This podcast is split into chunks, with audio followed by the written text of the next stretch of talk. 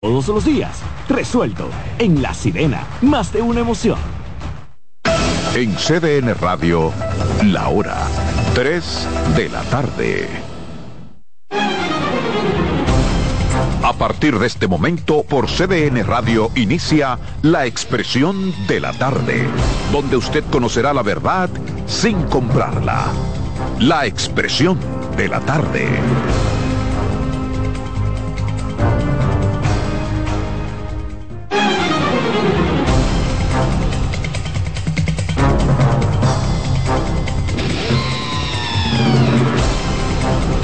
Buenas tardes, buenas tardes República Dominicana, buenas tardes al equipo, por supuesto, buenas tardes a los amigos que nos sintonizan, que nos esperan, que nos prefieren de lunes a viernes de 3 a 5 en esta plataforma. Está en el aire la expresión de la tarde en CDN Radio, 92.5 FM para Santo Domingo Sur y Este, 89.9 FM para Punta Cana y 89.7 FM en Santiago y toda la región norte. Hoy es jueves, jueves 19 octubre, 10 mes yéndose casi igual que el 2023. Hoy se inicia, señor, el torneo invernal, la pelota en la República Dominicana. Carmen Curiel. Gracias, Roberto. Muchas gracias a todos. Saludos a los muchachos. Vienen entrando. Adolfo Salomón está en una llamada, pero por aquí viene el coordinador del programa y el patrón subiendo. A ustedes los que están ahí en controles, muchísimas gracias por acompañarnos. Bendiciones y de verdad que eh, me permito felicitar a uno de los más fieles oyentes de este programa, que es mi hermano Mario, que hoy cumple años allá en los Estados Unidos. Un abrazo grande y te reitero lo que ya te dije en un mensaje. Bien, continuamos aquí, este es el programa La Expresión de la Tarde. Yo quisiera compartir con ustedes, ustedes que son duchos en política, que me digan, ustedes tienen hasta el día 21 para hacer su cambio de traslado de domicilio para poder votar en Pedernales o donde ustedes quieran. Así es. Eh, eso es bueno que lo sepan la gente de las comunidades, de las provincias lejanas como Pedernales, Montecristi y esas provincias que tradicionalmente las cúpulas partidarias llevan una gran cantidad de personas, pero ahora han chocado con una triste realidad, que es que han hecho lo que la Junta Central Electoral llama una transhumancia de los de, de las personas que están en el padrón electoral. Y muchas personas que aparecían en el padrón porque lo llevan los dirigentes políticos, sobre todo los más viejos, porque tienen más recursos, resulta que en, en, el trabajo que ha hecho la Junta van y le preguntan y no son de la localidad, no conocen una calle de la localidad, pero van cada cierto tiempo a votar porque son reos, son presos eh, permanentes de, de la cúpula partidaria que le da una X cantidad de dinero más su picapollo y su cerveza para trasladarlos a votar. Qué bueno que ese tipo de acción se ha reducido a su, a su mínima expresión, porque eso contribuye a que haya mucho más democracia. Pero para que eso se dé, Adolfo, me imagino yo que tiene que haber un grado de complicidad, porque se supone que esa persona pasaba la cédula. No, no, no hay complicidad porque no es ilegal. No es ilegal. Digo yo, pero que no, ah, o sea, Podríamos que tú, por ejemplo, yo hasta, hasta yo puedo votar, por ejemplo, hasta el 21 eh, yo quiera. Si tú haces tu traslado, sí, no, así, ahora, traslado. Eso es lo que te están diciendo, ah. que es un cambio de domicilio, tú puedes hacerlo. Ah, ok. hasta el día 21. Porque lo que se dice es que se llevaba gente no, pero ya, en los últimos días. No, ya trasladado. Sí, se llevaba gente, pero porque ya estaban ya trasladados, estaban ya estaban hábiles. Que ese traslado lo hacían los políticos. Lo hacían los políticos. Un grupo de personas, nombre. Una funda con 700 cédulas se trasladaban. Lo que sí había una componenda es con gente de la Junta Central Electoral, porque para tú trasladarte tienes que tener unas ciertas condiciones. A eso es que me refiero. Pero después de hecho el, traslado, el traslado, no hay cómo objetar. se supone que hay que cumplir algunos requisitos. Vivir ahí. Porque a mí me da la gana. Mire, yo, quiero viví aquí mucho tiempo. Por ejemplo, en el caso, yo me reía mucho con Luis que en el caso de Luis, Luis nunca se trasladó. Luis vivía en el Sánchez allá y todo el tiempo porque él decía que era la única forma de juntarse con su gente y ver gente que él había perdido el contacto hace mucho tiempo. Luis nunca quiso trasladarse a la zona oriental donde nosotros vivíamos. Por ejemplo, mi esposa vota en, el un campo de la Vega. Ay, se va para allá. Ella no ha querido porque ella dice, no, es que yo quiero elegir mi gente allá. No, y esa es la Yo forma. voto en Pedernales. Yo quiero elegir mi gente allá, Hay gente ¿verdad? que lo hace también. Yo voto en Pernales, yo nunca he cambiado. Claro, porque la gente quiere elegir sus autoridades eh, eh, donde vive, No, donde y- que- porque quieren ir a, a- a- a pasar su No, rato. que como en principio nunca lo hice por eso, porque en esa época nos juntábamos todos los tigres en Pedernales. Sí, por eso. Pero también uno tiene un cierto sentimiento de que tú quieres Exacto. tener algún grado de participación De en la escogencia de tus de tus legisladores, Sí, de tus autoridades. decidir, claro. Y en el caso mío, uno que habla tantas cosas, que vive tan pendiente, de alguna forma uno se legitima cuando uno se involucra. Claro. ¿Entiendes? Porque con qué, con qué carácter, con qué moral yo puedo exigir o decirle algo a los legisladores de allá si yo ni siquiera voto. Soy de allá, pero ni siquiera no me tiene fuerza interesa. de- del voto, fuerza de. Exactamente. Así Lo que es. pasa es que como periodista a veces el trabajo de nosotros es tan distante que en ocasiones yo no podía ni siquiera ir a votar porque estaba involucrado en Ese- mi ese- trabajo. ese es un problema. Esas cosas pasan, pero nunca me he desvinculado en términos de poder ir a votar, porque además sirve de relax. Tú vas y votas en 10 minutos, pero después de ahí tú te juntas con toda la gente que es tuya. Sí, que una visita a tus familiares, a los amigos. Exactamente. Realmente. Donde parece que hay problemas también en términos electorales. Pero una es- preguntita antes de, de que cambie el tema de Pedernales. dígame. Pero salude Sí. a los oyentes primero. Buenas tardes, cuando uno está en defecto, Ah, eso sí, tarde, sí, porque entonces mejor no se delatarse. nota más, se nota más. Mejor no delatarse. Mira, eh, pero cuando tú vas a Pedernales a votar, ¿tú vas en la camiona que lleva Dionis Sánchez o cómo que tú vas? No, porque Johnny Sánchez lo que hace es exactamente lo que estamos aquí describiendo. Tiene una gran cantidad de personas que cada cuatro hasta años 21 van es que tiene ahora. a votar plazo. por él. Pero no es propio de Dionis Sánchez nada no más. todos. Lo hacía, eso inició en Pedernales con Toño el Puerco, Antonio Félix Pérez, que fue senador varias veces, que le decimos cariñosamente Toño el Puerco, que buscaba gente de Babro, de Higüey, No, aquí de salían las toda la guaguas y de. Santiago. Hasta Sí. de Santiago salían guaguas para allá. a las elecciones de Pernales se, de- se definían en la cantidad de guaguas que partían de ahí, de la Duarte con París. Votaban para la playa, a ver ya- la familia y pero, la tarde pero ya eso estaba en una lista porque ya se había hecho el trazado. Pero el dinero es contra, votas, contra voto. Sí, también. Eso no es así. Porque esa ¿Hasta gente, cuándo tienen para hacer ese traslado? hasta el día 21, de este sábado mes? 21, tú que eres Ah, pues ya varonero y te guillas de santiaguero, eh, tú, tú deberías, por moral No, política, no, pero retira eso de que te guiña. te guilla, porque ¿de dónde tú eres? No, no, no, ¿Dónde no, tú yo, no, perdón, yo, perdón. O sea, si yo Eh, quiero hacer traslado, yo tengo hasta el 21. Sí. Entonces yo voy a, a la, a cualquier, A la Junta cualquier, cualquier junta central Electoral electoral, a y cualquiera. cambias tu Y. Y le explico las razones. Eh, no, no, yo no, nací en no tiene ni Barahona. que Tengo que explicar nada. Ah, Yo bueno. nací en A ellos no le Barahona, importa eso. Ah, pero soy un Tú auténtico representante de Santiago. Ok. Bueno, eres varonero, pero ¿qué te A mí me cuesta? gustaría Tanta votar. eh, necesidad- me gustaría tantas votar. eh, necesidades que en tiene campo, Barahona La Vega, pero de tener representantes y, y gente que, que abogue por su desarrollo. ¿Eh? Eh, ¿Por qué? Pero es que lo- lo- lo- los ibaeños, lo- los la santiagueros son tan, tan cosas también. Son tan, tan, a veces, yo no sé ni cómo es, eh, para que cambie. Teniendo gente en Santiago, vienen y escogen como diputado un hombre de Barahona. Pues tú fuiste diputado por Santiago, Claro, dos veces. exactamente, sabiendo ellos que ese hombre, Pero ahora mismo hay una diputada que es de Barahona en Santiago. míralo ahí, tú ves. Es La que a los, señora Suárez es de Barahona. a los santiagueros les gusta esa vaina. No, lo que Pero pasa bien, es que mira, ya hay un concepto de apertura, democracia No, que- extraordinario. se ven No, más no, y que la se ley- ven más limpios, se la ven ley más... lo, lo permite La ley lo además. permite. No, y se ven Si limpios, no se ven finos. Los santiagueros, los cebaños creen... Lo la que la ley no permite es lo que ha pasado con el partido Fuerza del Pueblo en San Cristóbal. Que varios de los candidatos que fueron escogidos mediante encuesta, por ejemplo, van a objetar los resultados.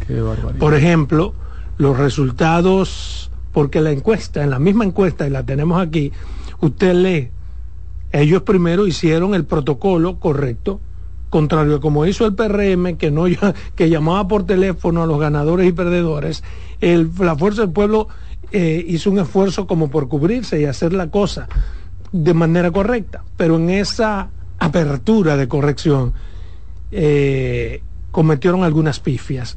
¿Cuál? Dieron a los candidatos los resultados y, y- Copia de la y- encuesta. copia de lo que dicen las encuestas. Y entre las cosas que dice la encuesta, dice que parte de la muestra para esa encuesta de San Cristóbal, señores, fue tomada en Santo Domingo.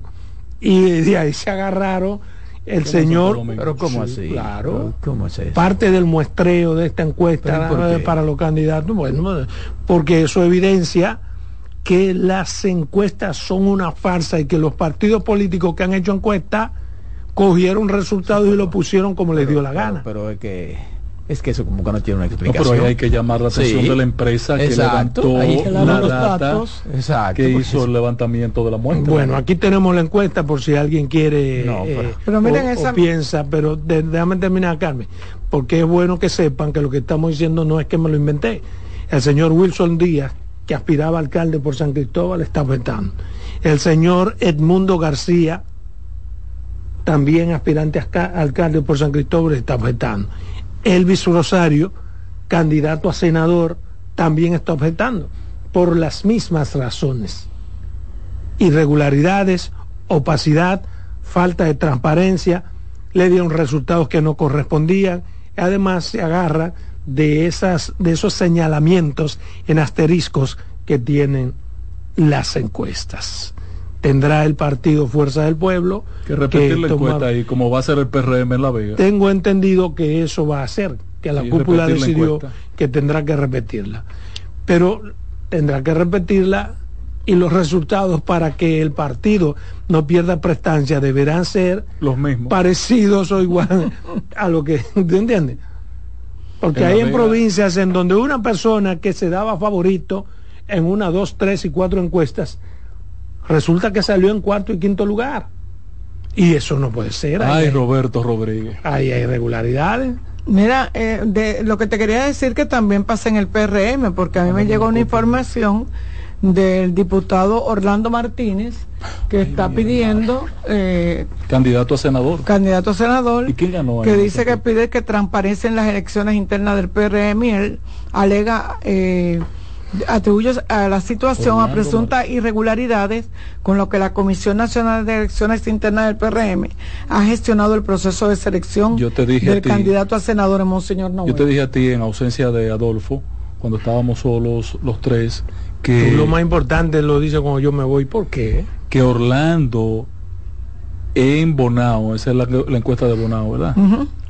Le llevaba más de 20 puntos al Torito, igual que Roberto a, a, a, a- ese muchacho Santiago. A mí me gusta que él tiene siempre los resultados Y- taxativos de los que no son Los del números- PRD. los números Pero exactos. tú le preguntas por los candidatos del PRD Recuerda- y él no conoce re- ninguno recuerda, Adolfo, que es su como, partido. como tú me has dado un chance aquí de opinar en este importante programa, eh, yo tengo amigos en el PRM, Y el- amigos, gente mía que sea yo PRDista o reformista o comunista, somos amigos. Pero tú oíste lo que yo dije. Ante malo, el, mal, el, el haber malogrado la carrera de un amigo como Orlando o como Roberto Rodríguez, yo tengo la encuesta de Roberto. Pero tú oíste lo que yo dije. Pero yo no dije que- no yo lo que dije que me extraña que tú tienes los resultados de las encuestas de esos amigos que son amigos, pero los del PRD tú no eres amigo, tú eres miembro de la alta directiva.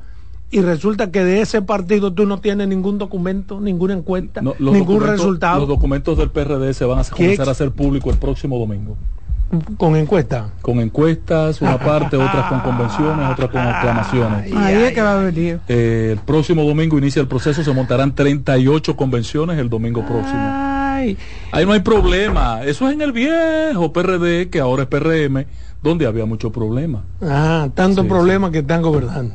Pero además Wow, en el PRD, gracias a en el ¿Qué PRD, problemas? en el PRD no puede haber problema porque Entonces son tres. Eh, pero No, pa- pero para que tú veas, candidatos. el PRD es como los haitianos. Pero hay muchos candidatos. Somos Aún pocos, siendo poco, no hay forma de conciliarlos. ¿Eh? son como los haitianos ustedes, que hay que matar Para dos ponerse para- de acuerdo tres, tienen que matar a dos. No, eso es. eso, eh, los que tenían esa cultura de escupir la comida que no se podían comer están ahora en el PRM. Mm, y por eso ganaron, escupiendo la comida. No, no, eh, ah, ganaron porque hicieron un, un, un cambalache con Leonel Fernández, entonces ahí ganaron. Ah, pues entonces le dio resultado. Ahí entonces es lo que ustedes van a hacer ahora con Leonel. Exacto, ¿no? A otro cambalache. O ese no es cambalache. Wow. Lo que ustedes van a hacer con Leonel no es cambalache. No, esta es una alianza ¡Wow! eh, patriótica Ay, que Dios procura mío. rescatar La dignidad del la país. República Dominicana que va por un derrotero. Mira, yo hoy vine a reclamar que me den mi- mis méritos aquí. ¿eh? ¿Y por qué? Anoche, después de este programa, Luis convocó de emergencia al gobierno. Pues eso es lo que yo he estado pidiendo desde el lunes, ¿o no? De que había que hacer la cosa. No estamos diciendo eso Todo el mundo, pero no desde el lunes. Desde que Pero comenzó si el tú quieres, te estamos lo nosotros decimos a hablando de- ti. Estamos nosotros hablando de eso. Si tú quieres, está bien. El señor presidente convocó al país porque eh, Escuchó. escuchó al señor patrón. Eh, Bien, Bien. Gracias, Adolfo. Bueno, Lo está entonces, diciendo como dice el señor Julio Zavala. Es Julio, Julio eh. Eh, mira, inauguraron hoy la verja fronteriza en Elías Piña. muy bien. 2.7 kilómetros. Dice el presidente. Hice la 36 presentación, militares van a hice la presentación y puse ahorita en primicia el discurso del presidente en televisión. ¿Y por qué? Yo me identifico con esa obra, amén de las críticas que le tengo. Me identifico totalmente ¿Por qué? con ese objetivo. Van tres. ¿Cuáles son?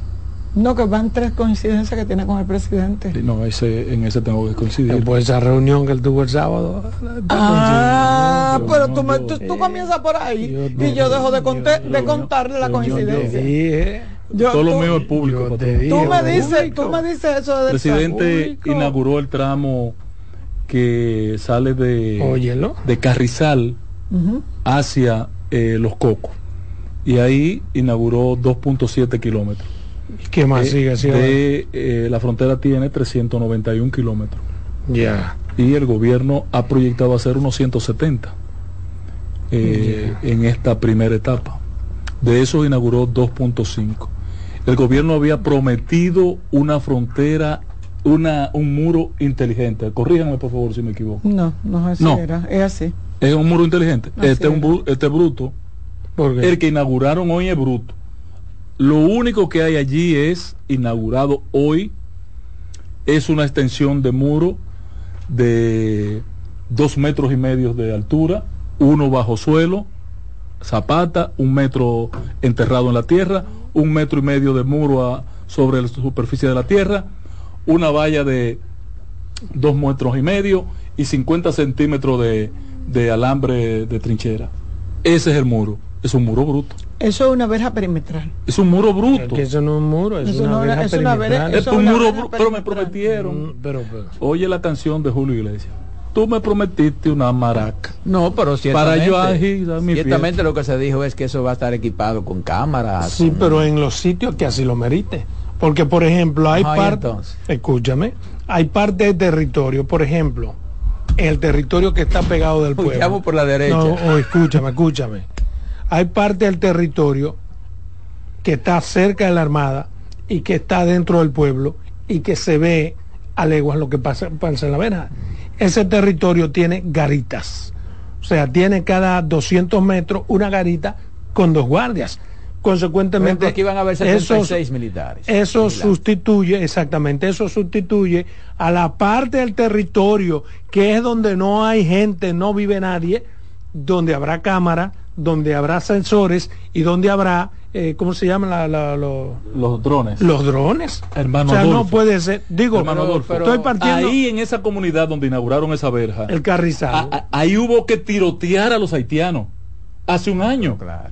Entonces, ahí es donde es más peligroso. pero ahí además- es donde van a estar los guardias, te acabo de decir. Pero la inteligencia es Ah, fundamental. Y lo primero, Pero yo pensaba- hermano, es que me vendieron un muro inteligente. Y lo segundo, tengo una segunda crítica después Pero yo pensaba que era, además de la cámara y el asunento, también iban a haber militares. Porque ¿Cómo las ahí? cámaras por Claro, sí solas no, no no, impiden es que ni resuelven el problema. Pero, hermano, Y- y son equipos. 360. Porque, por ejemplo, uno de los objetivos es precisamente evitar que los militares se pongan en No, complicidad. no, pero Claro. espérate, es Eh, que tenemos 360 kilómetros de frontera. Es imposible tú tener. Esa ayuda. esa- Perdón, perdón, guardia en 360 kilómetros de frontera.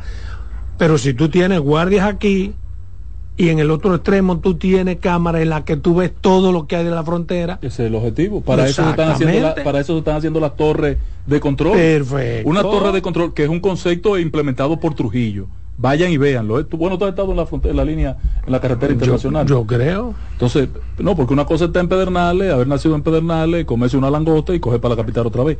otra cosa es caminar la línea fronteriza. Exacto, que yo nunca lo he hecho. Eh, eh, ahí tú encuentras las torres que dejó Trujillo, que mm. tienen una visual de casi 5 kilómetros en todas las direcciones. Exacto. Estas garitas que ha hecho la administración Abinader tienen 30 metros de altura y tienen una visual símil a la de las torres anteriores. Extraordinario. Ahí tú pones un personal de control eh, en todas las direcciones, un buggy, un par de motores y unos guardias. Cualquier acción. Ahora, ¿cómo van a descubrir la acción? Eh, apareció Ángela Costa con Roberto con un tubo y un par de palos y le entraron a la malla ciclónica que tú sabes que se con un tubo. Los sensores. ¿Y Ahí no había uno puesto. pero bueno, ok, está bien. Digamos que no había uno puesto, pero eso es parte del Es una malla bruta hoy. Bueno, está bien. Si tú quieres reducirlo a eso, está bien. Yo lo que sé que todo es parte de un plan.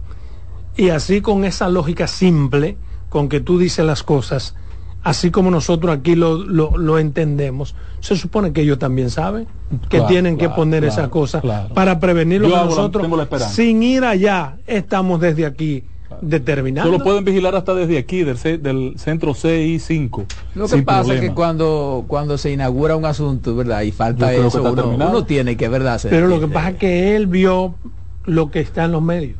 Pero ahí hay cámaras. Y esas cámaras están conectadas con el CI5. Hay parte de cámaras.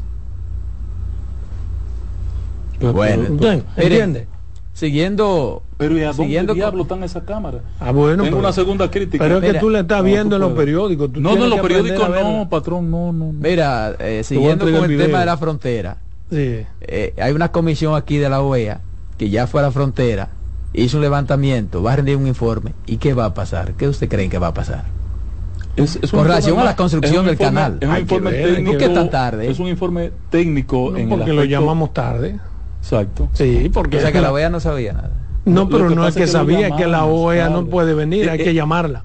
Adolfo me está dando la razón, por ahí era que el gobierno tenía que empezar y no, no, no en eso no, yo no he dicho que por ahí era que tenía que comenzar. Para mí tenía que comenzar por donde comenzó e hizo lo que tiene que hacer. el problema es que había que esperar. Y tenemos que verlo exacto, hay que esperar. No en territorio dominicano, perfecto, ellos tienen todo Perfecto. Ahora que tú tengas otra visión, esa es tu visión. Pero bien, vamos a una primera pausa comercial, porque está con nosotros el señor Jorge Radamés Zorrillo Zuna que viene a hablarnos acerca de, una actividad que tiene con su partido y la alianza.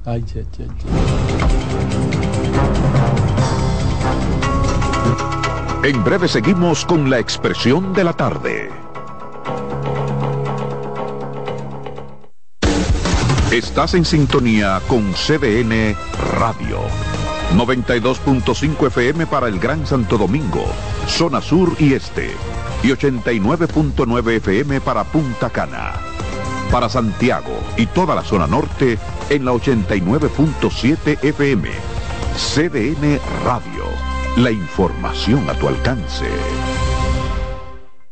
Tenemos un propósito que marcará un antes y un después en la República Dominicana. Despachar la mercancía en 24 horas. Estamos equipándonos con los últimos avances tecnológicos. Es un gran reto pero si unimos nuestras voluntades, podremos lograrlo. Esta iniciativa nos encaminará a ser el hub logístico de la región. Es un propósito donde ganamos todos, pero sobre todo ganamos como país. Despacho en 24 horas, juntos a tiempo. Dirección General de Aduanas. Descubre nuestras tres herramientas de inteligencia comercial que te permitirán ampliar las fronteras y tomar mejores decisiones para tu negocio. Explora Datacomex, el primer panel interactivo de comercio exterior de la República Dominicana. Exporta consultando en Export Potential Map RD. Conoce el potencial de exportación que tenemos como país. Amplía tu mercado con Market Access Map, la puerta de tu producto a cualquier parte del mundo. Inteligencia Comercial MIC, abriendo un mundo de oportunidades. Ministerio de Industria, Comercio y MIPIMES. Y siguiendo con el City Tour de la Gran Manzana, a la izquierda los mejores pasteles en hoja de los Times. A nuestra derecha venden un sancochito calientico como la isla Very Good. Y al frente, el banco que llegó a los países para estar más cerca de los suyos. Porque donde haya un dominicano, ahí van a estar con él. Único banco dominicano en Nueva York Banreservas, el banco de todos los dominicanos. Tenemos un propósito que marcará un antes y un después en la República Dominicana. Despachar la mercancía en 24 horas. Estamos equipándonos con los últimos avances tecnológicos. Es un gran reto, pero si unimos nuestras voluntades, podremos lograrlo. Esta iniciativa nos encaminará a ser el hub logístico de la región. Es un propósito donde ganamos todos, pero sobre todo ganamos como país. Despacho en 24 horas, juntos a tiempo. Dirección General de Aduanas. De nuevo con ustedes, la expresión de la tarde.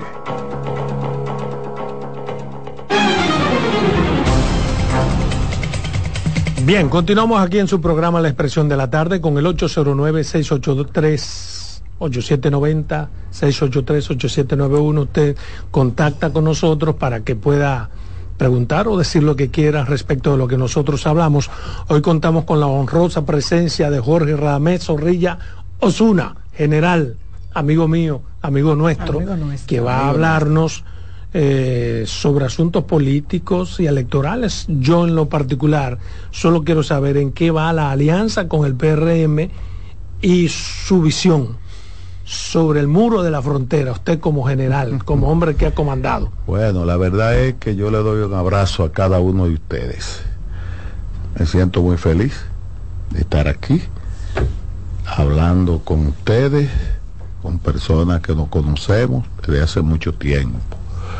Pues fíjense que el Partido Cívico Renovador, la décima organización política de la República Dominicana, de acuerdo a los votos que logramos en las elecciones del año 2020, eh, yo soy peñagomista.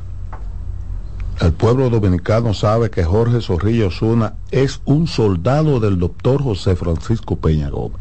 Que si algo me va a llenar de orgullo hasta el último minuto de mi vida es tener bien presente al doctor Peña Gómez en mi corazón y en mi mente.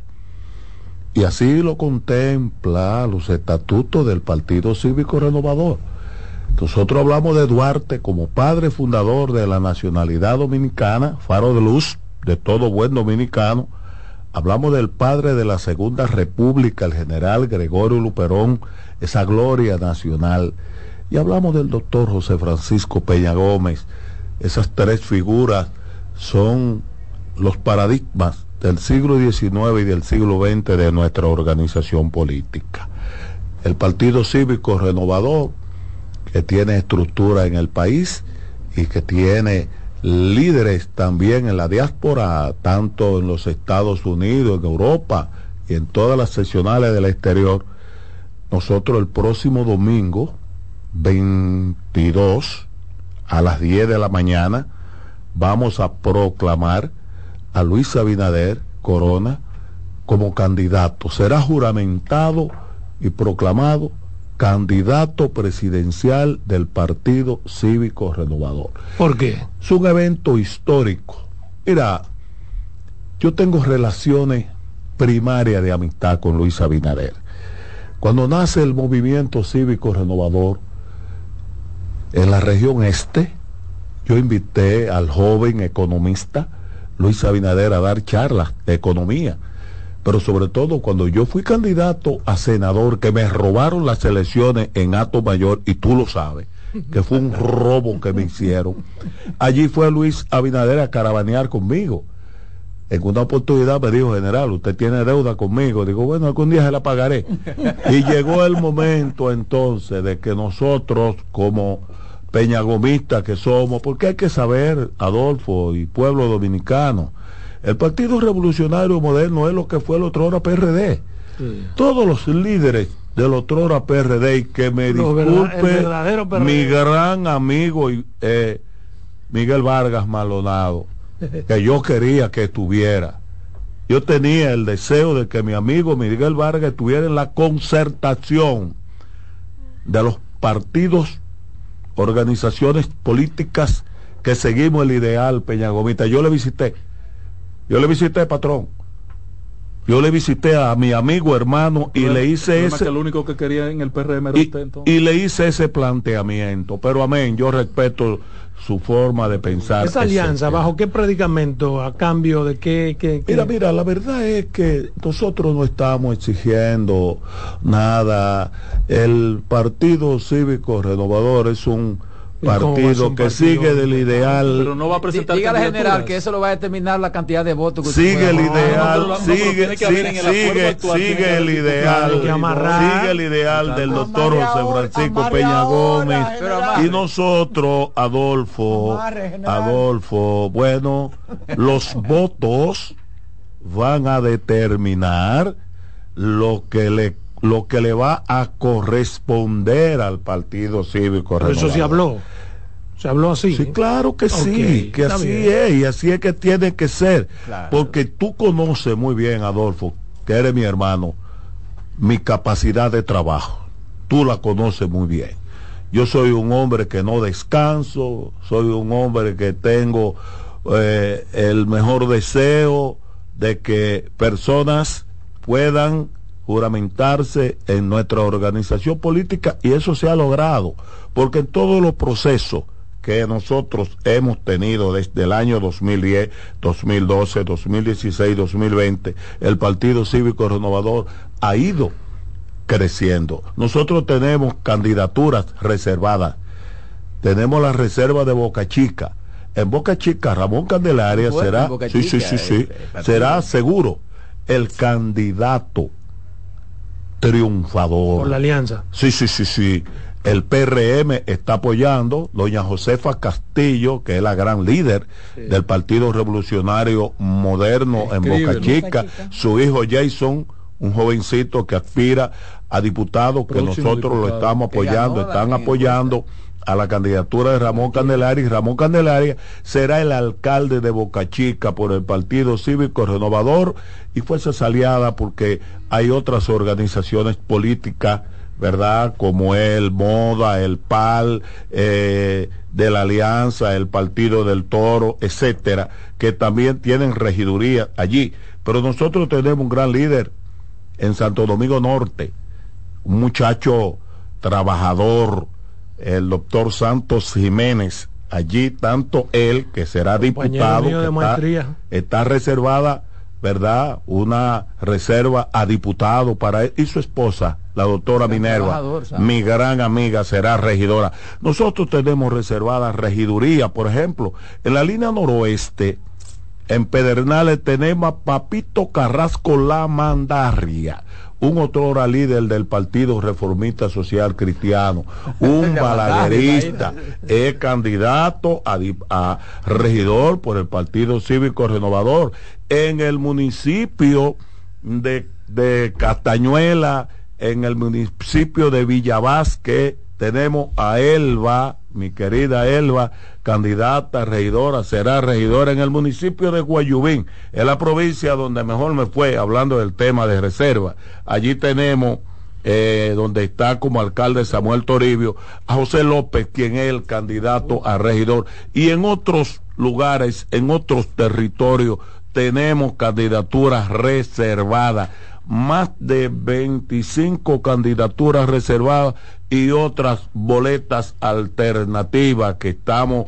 realizando entre partidos emergentes que estamos en la alianza para que los líderes tengan oportunidad de buscar los votos. Porque si no hay candidatura, no hay motivación para el voto. Allá, patrón, en nuestro Santiago querido, usted sabe que yo soy medio santiaguero, igual que usted Yo también. Porque allí yo duré entero, entero cinco años de mi carrera militar. Allá tenemos a Edwin, un jovencito en la circunscripción bueno. número uno, Muy que bueno. será regidor por el Partido Cívico Renovador. En sentido general, a nosotros, En la alianza sí, será sí, sí, sí, sí, sí, a nosotros nos va a ir muy bien.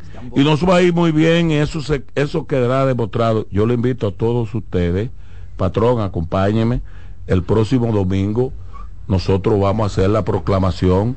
Yo tengo muchos amigos que van a participar, personas de la sociedad civil, personalidades como el doctor Cruz y Minián. Ya tengo su participación reservada. Ramón Álvarez, comunitario, mi hermano Ramón Álvarez, el doctor Oviedo, Papi Álvarez, ¿verdad? Van a estar allí el doctor José Joaquín Puello, mi gran amigo hermano. Y su amigo Cruz, eh, Rogelio Cruz, ¿no? No, pero claro que el primer invitado, mi amigo hermano Rogelio Cruz, ha ido a todas las asambleas y ha, y ha dado la bendición en todas las asambleas. Cuando yo hablé al país de mi proyecto político, en junio del año 2009. La bendición en el programa Freddy Punto la dio el padre Rogelio Cruz. De manera que hay mucha motivación. Quise estar aquí donde mi hermano compartiendo con todos ustedes porque en honor a la verdad el que y Adolfo lo va a acompañar el próximo domingo.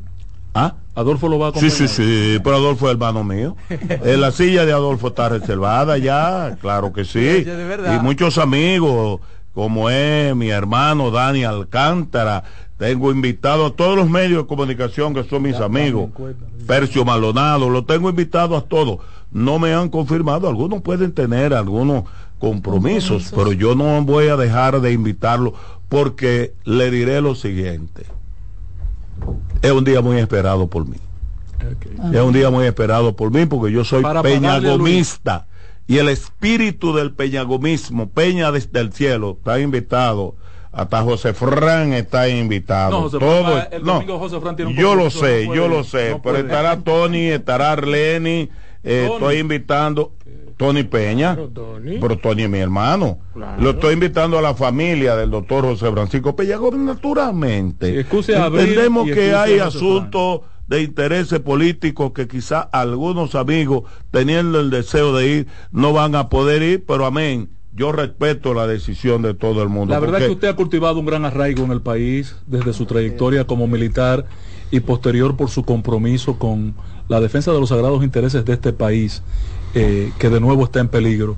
¿Cuál es su opinión, su percepción del manejo que ha dado el presidente a este momento histórico de confrontación con el vecino?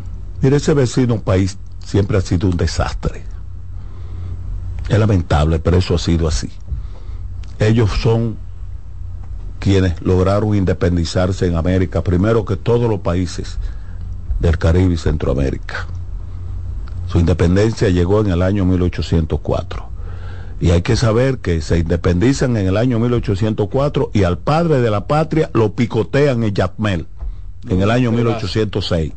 Y de ahí en adelante ese país ha vivido en una desgracia, en una desgracia que es lamentable.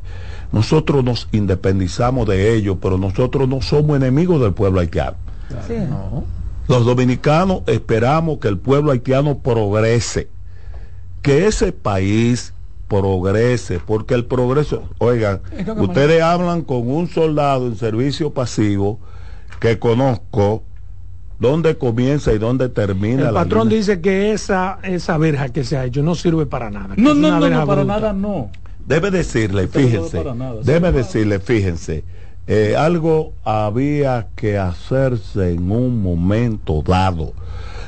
La línea fronteriza, la línea fronteriza que fue mediante el Tratado de Aranjuez, entre España y Francia en el año 1777, una línea virtual. El primer presidente dominicano que tuvo en su mente el tema de la línea fronteriza fue Ignacio María González en el año 1874. Y después del año 1874 fue el Tratado Bornó Vázquez en el año 1929 que ahí jugó un papel importantísimo Peñavalle, que fue el que escribió el libro La cuestión fronteriza. Entonces ese bendito problema siempre ha existido. Es ahí donde se colocan las pirámides. Hay 313 pirámides, desde Pepillo Salcedo hasta Anzapí, Pedernales. La conozco cuando cadete nosotros para esa época teníamos que pasar un mes en la línea fronteriza, un mes. Y yo siendo jefe del ejército me pasé una semana. Pero el abordaje político electorero que ha dado el presidente a este tema, ¿cuál es su opinión? No, lo que pasa no, no, del, no, del, no del político, sino del general. Lo que sucede, lo que sucede, patrón, lo que sucede, patrón, que le ha tocado a Luis Abinader ser presidente de la República. Si hubiese sido presidente Danilo Medina, si hubiese sido presidente Leonel Fernández, si hubiese sido presidente Miguel Vargas, si hubiese sido presidente Berenjeno López, se iba a encontrar con este bendito escenario que yo, que le he dado seguimiento a todo lo que ha sucedido desde el nacimiento de la República hasta el día de hoy, le puedo decir que los problemas de hoy son más difíciles que nunca. ¿Por qué? Porque a la comunidad internacional le ha importado poco el tema haitiano. Juvenel Moy, el 7 de julio del año 2021, tres meses después de tener un encuentro con el presidente Abinader, lo asesinan. Asesinan al presidente y desde ahí se crea la gobernabilidad de las bandas delincuenciales. Bandas que él mismo patrocinaba. ¿eh? Oye bien, bandas precisamente, porque hay un problema serio. Entonces, ¿qué sucede? Allí no hay autoridad, no hay con quién hablar. Ariel Henry fue a llevarle una ofrenda floral a Desaline y no pudo, tuvo que devolverse. Hoy, no, ayer. No, no, cuando se cumplió el aniversario del nacimiento de Desalines, tuvo que devolverse. Entonces allí hay una problemática difícil. Le ha tocado a Luis Abinader ir a las Naciones Unidas en tres oportunidades. Fue en el 21, fue en el 22, fue en el 23, llevando el tema de la problemática, pero por demás, no es lo que Luis Abinader ha hablado en las Naciones Unidas, es lo que Luis Abinader ha hecho aquí que Luis Abinader convocó al liderazgo político al Palacio Nacional, a todos los líderes y nos sentamos ahí en una mesa del diálogo a analizar la problemática. Yo le digo lo siguiente, patrón, ahora no hay que ver quién es que gobierna, el color del partido que gobierna, aquí hay que ver la nacionalidad y sentarnos todos, porque por ejemplo, por ejemplo, Abel Martínez quiere ser presidente de la República, Leonel Fernández quiere ser presidente de la República, el pueblo dominicano va a determinar lo que va a suceder el 19 de mayo, pero aquí el tema de la nacionalidad y bregar con este bendito problema haitiano está por encima de los intereses políticos y credos religiosos. Tiene que ser así. Ha hecho, fíjense, eh, no es tan fácil tener comunicación, contacto, con los presidentes de los Estados Unidos. El presidente Abinader estuvo reunido. Hizo una reunión bilateral. Nosotros como nación, pero nosotros como nación general no estamos en peligro. Lo único que está en peligro es la dominicanidad, fruto ah. de la migración ilegal, irregular, indocumentada. Pero que esa, esa migración haitiana, hermano, eso es lo que hay que hermano patrón, siempre ha estado y estará porque ellos se están cayendo a pedazos. Y por más que ustedes vean que ahora di que no quieren eh, estar sujetos a las normas, porque a la República Dominicana el que entra por un aeropuerto, por frontera, tiene que cumplir con los procedimientos. Eso no es así, esto no es un relajo de querer venir y que, ah, bueno, porque se han trazado eh, las reglas de juego, no querer entonces venir al comercio que se hace, que ya conocemos, que se hacen los lunes, los miércoles y se hacen los sábados, tanto en Anzapit, tanto en yo hubiera puesto a Torrillo en Jimaní, tanto en Jimaní, tanto en, en Dajabón como en Elías Piña. Ahora vamos a ver, porque yo le digo lo siguiente a ustedes. Si ellos no quieren entrar, que no entren, porque tienen que estar sujetos a lo que son los lineamientos que tiene el gobierno dominicano. Aquí, ah, bueno, ¿qué sucede? ¿Qué dice el artículo número 10? Porque el presidente que tiene primer ministro en las Naciones Unidas dijo que, el, que el, lo que ellos iniciaron, el canal no se iba a detener y que se iba a continuar, pero ellos saben que el artículo número 10 del acuerdo que se firmó en el año 1929 entre Vázquez y Bornó establece de que cuando se cualquiera, cualquiera de los dos estados, tanto el haitiano como el dominicano, fueran a conocer problemas del río Dajabón o Masacre que nace en la Loma Pico del Gallo, que tiene una extensión de 55 kilómetros y Pico del Gallo está en Loma de Cabrera y que llega precisamente a la línea limítrofe Haití y Dominicana y hay dos kilómetros más o menos que es el límite que el río es lo que significa la frontera, la frontera entre ambas naciones. Entonces, ¿por qué no sentarse? Fíjense, el gobierno le dijo a las autoridades haitianas, al canciller haitiano, eh, en el año 1921. Vamos a sentarnos en la mesa del diálogo para ver qué se puede determinar con relación al proyecto que ellos tenían, porque ellos tienen derecho a en su país hacer lo que quieran. Ahora, cuando hay un tema de esta naturaleza, hay que entender que el diálogo es fundamental y ellos no han querido estar en el diálogo. Yo le voy a decir lo siguiente, como soldado de la patria que soy, el pueblo dominicano es muy nacionalista y todo está, todos estamos muy pendientes.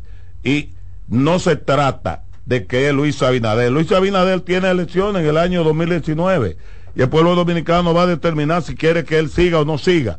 Ahora, cualquiera que le releve a él, que sea relevo, tiene que estar bien claro que la nacionalidad está por encima de todo y es lo que hay que hacer. Yo siempre he entendido que los líderes políticos del nivel de Hipólito Mejía, Danilo Medina, eh, Luis Abinader, Miguel Vargas, todos los líderes deben de sentarse y hablar en una mesa cuál es la situación del problema de Haití, que dicho sea de paso, que Luis Abinader eh, ha estado abierto para hacerlo así.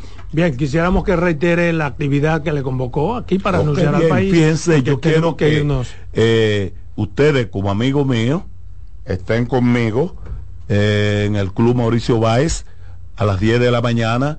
El presidente Luis Abinader será proclamado, juramentado primero proclamado después con mi discurso que voy a dar a conocer en el auditorio, dando a conocer las razones por las cuales el Partido Cívico Renovador estamos apoyando a Luis Abinader. Estaremos en el Mauricio Báez bien temprano nosotros vamos a dar a conocer resoluciones. El tema haitiano está dentro de las resoluciones. El apoyo a las ejecutorias del gobierno del presidente Luis Abinader en la lucha que ha tenido para que la situación del vecino país de Haití, la comunidad internacional, que dicho sea de paso, el Consejo de Seguridad de las Naciones Unidas tomó la resolución 2692 y ya hay una fuerza multinacional que esperamos que no dure mucho tiempo para que vayan a pacificar el vecino país de Haití. Bien, ha sido la participación de Jorge Radamés Zorrilla Osuna, amigo de todos nosotros, eh, anunciando la actividad que tendrá para su alianza con el Partido eh, Revolucionario Moderno y cuál ha sido su posición respecto al tema haitiano. Muy importante, gracias por estar aquí en la expresión de la Yo espero que ustedes me manden a buscar con mucha frecuencia, porque a mí me encanta hablar con ustedes. Usted está en deuda. vamos. En breve seguimos con la expresión de la tarde. Estás en sintonía con CDN Radio. 92.5 FM para el Gran Santo Domingo, zona sur y este y 89.9 FM para Punta Cana. Para Santiago y toda la zona norte en la 89.7 FM. CDN Radio. La información a tu alcance. Descubre nuestras tres herramientas de inteligencia comercial que te permitirán ampliar las fronteras y tomar mejores decisiones para tu negocio. Explora Datacomex, el primer panel interactivo de comercio exterior de la República Dominicana. Exporta consultando en Export Potential Map RD, conoce el potencial de exportación que tenemos como país. Amplía tu mercado con Market Access Map, la puerta de tu producto a cualquier parte del mundo. Inteligencia comercial MIC, abriendo un mundo de oportunidades. Ministerio de Industria, Comercio y MIPIMES. Tenemos un propósito que marcará un antes y un después en la República Dominicana.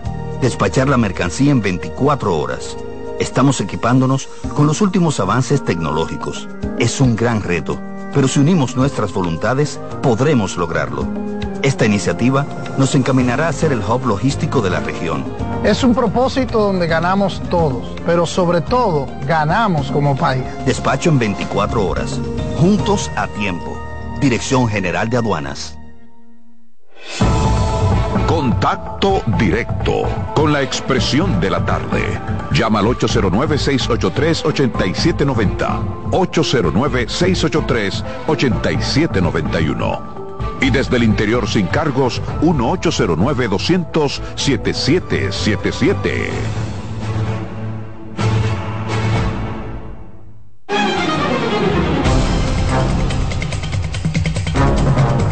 Bien, continuamos aquí en su programa La Expresión de la Tarde. Yo tengo dos temitas, pero lo voy a reducir a uno porque nuestro amigo Jorge Rames Sorrellosuna hizo una importante intervención que se llevó un tiempo que era necesario para, para debatir bien el tema.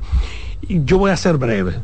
Eh, y quiero referirme a un tema que me preocupó. Lo vi en los medios de comunicación y sé que el señor Chu Vázquez y sé que el jefe de la policía al salir este tema en los medios de comunicación, ahora van a actuar.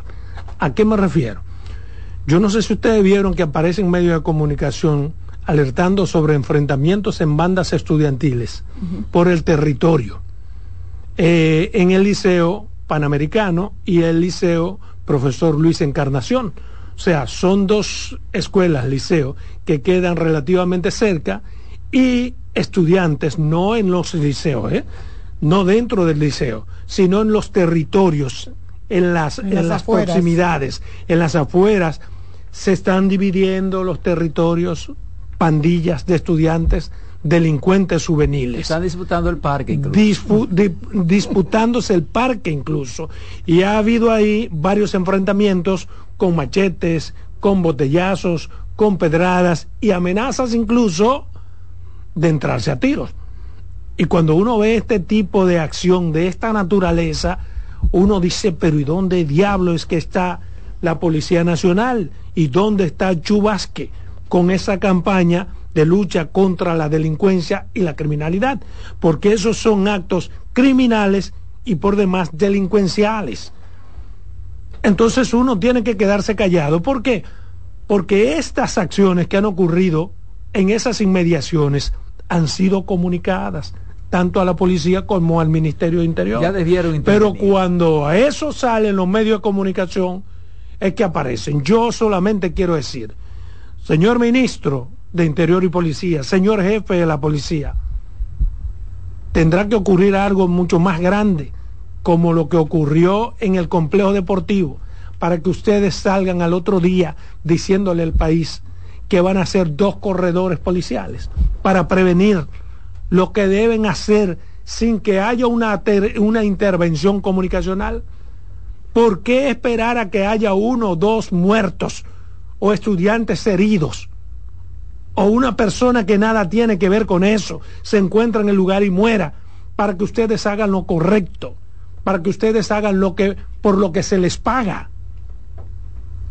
Eso es lo que lo peor que puede ocurrir que cuando aparecen este tipo de cosas en los medios de comunicación al otro día, ustedes salen con una fórmula mágica y efectiva, tan efectiva que tienen diseñado el corredor y la zona en que tienen que proteger. Pero ¿por qué coño tiene que ser después de que alguien sufra o de que pase algo malo? Solamente quería decir eso, porque me parece demasiado cuesta arriba que las autoridades lo sepan, porque no es la primera vez ha habido enfrentamientos, ha habido algunos estudiantes que se han herido entre sí, ha habido pandillas peleándose el territorio del parque que está entre ellos y no ha pasado nada. ¿Hasta cuándo, señores? Ahora, si tú eh, inicias una construcción, me aparecen 15 policías. Así es. no se lo suyo. Vámonos a comerciales.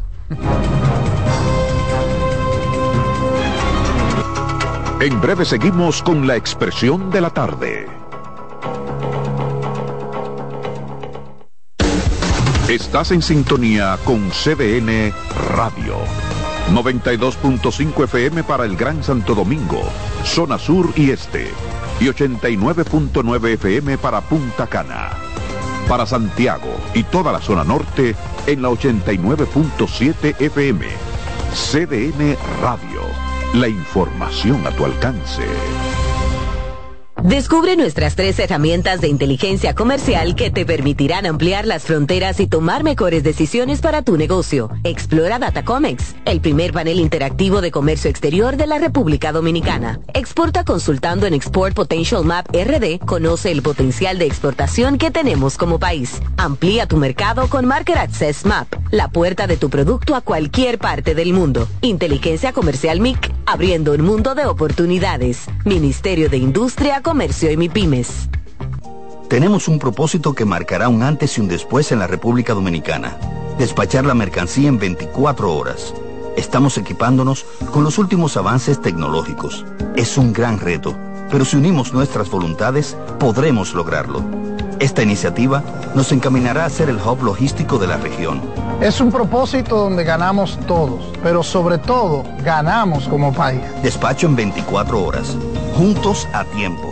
Dirección General de Aduanas. Descubre nuestras tres herramientas de inteligencia comercial que te permitirán ampliar las fronteras y tomar mejores decisiones para tu negocio. Explora Datacomex, el primer panel interactivo de comercio exterior de la República Dominicana. Exporta consultando en Export Potential Map RD. Conoce el potencial de exportación que tenemos como país. Amplía tu mercado con Market Access Map, la puerta de tu producto a cualquier parte del mundo. Inteligencia Comercial MIC, abriendo un mundo de oportunidades. Ministerio de Industria, Comercio y MIPIMES. De nuevo con ustedes, la expresión de la tarde.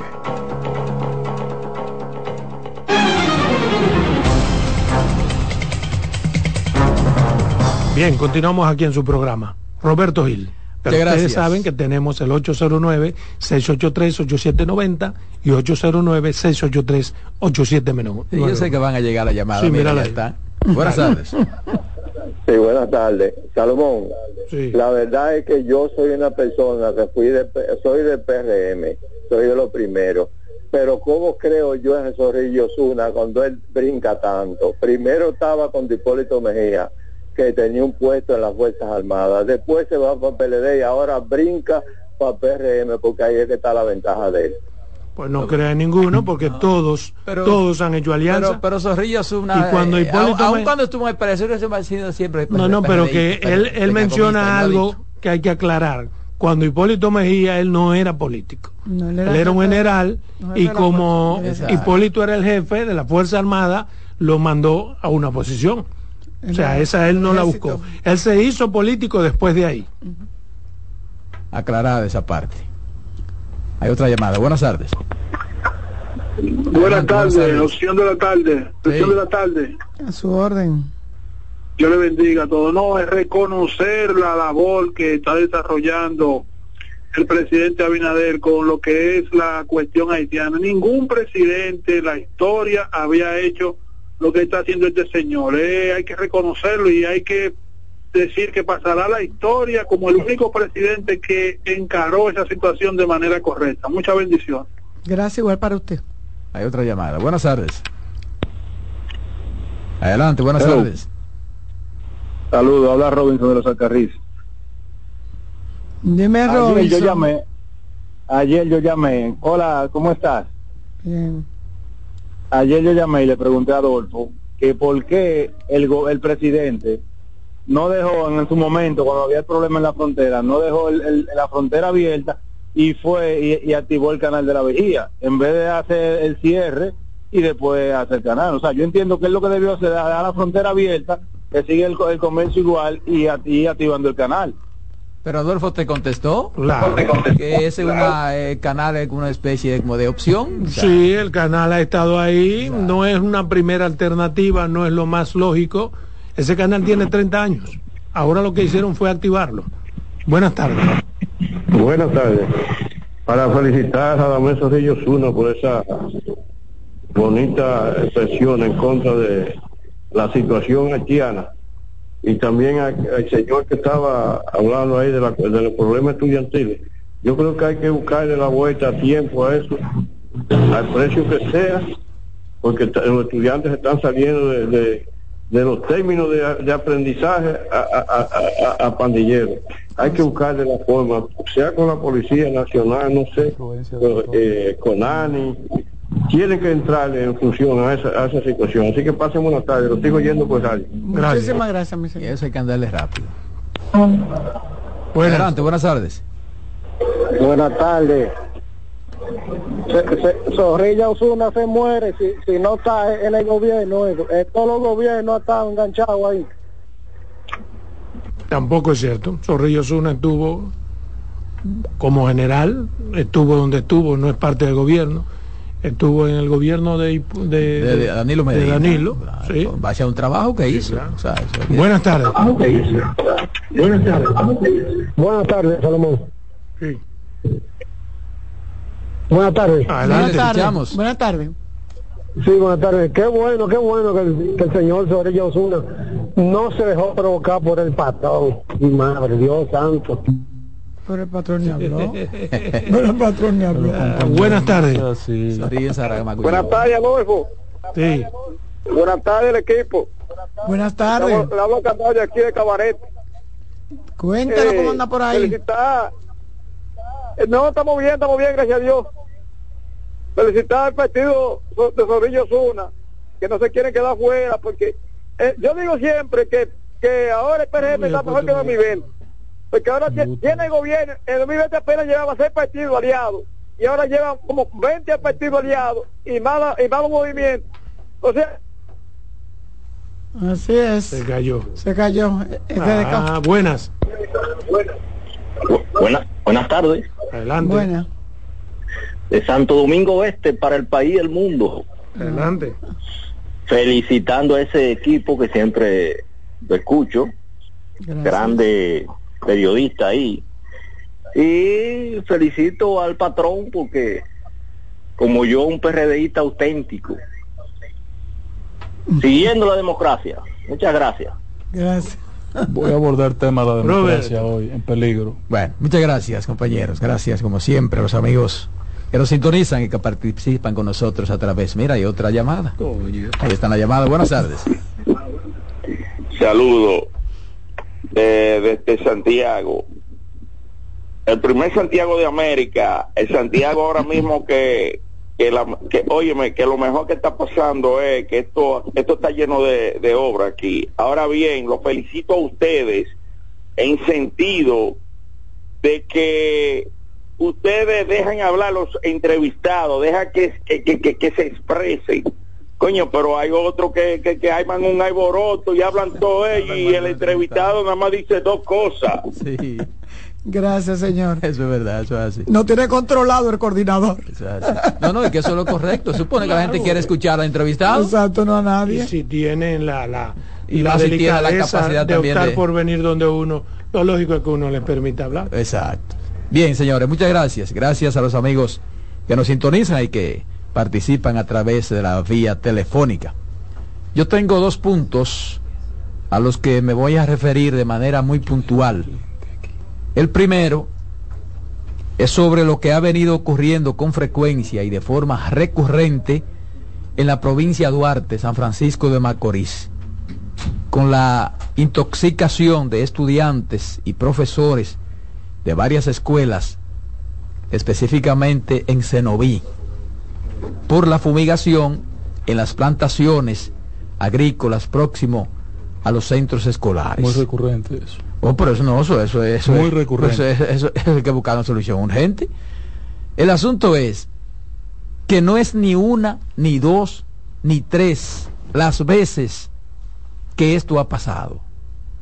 Y las autoridades del Ministerio de Educación no han podido evitar que eso suceda o buscarle una salida a la situación.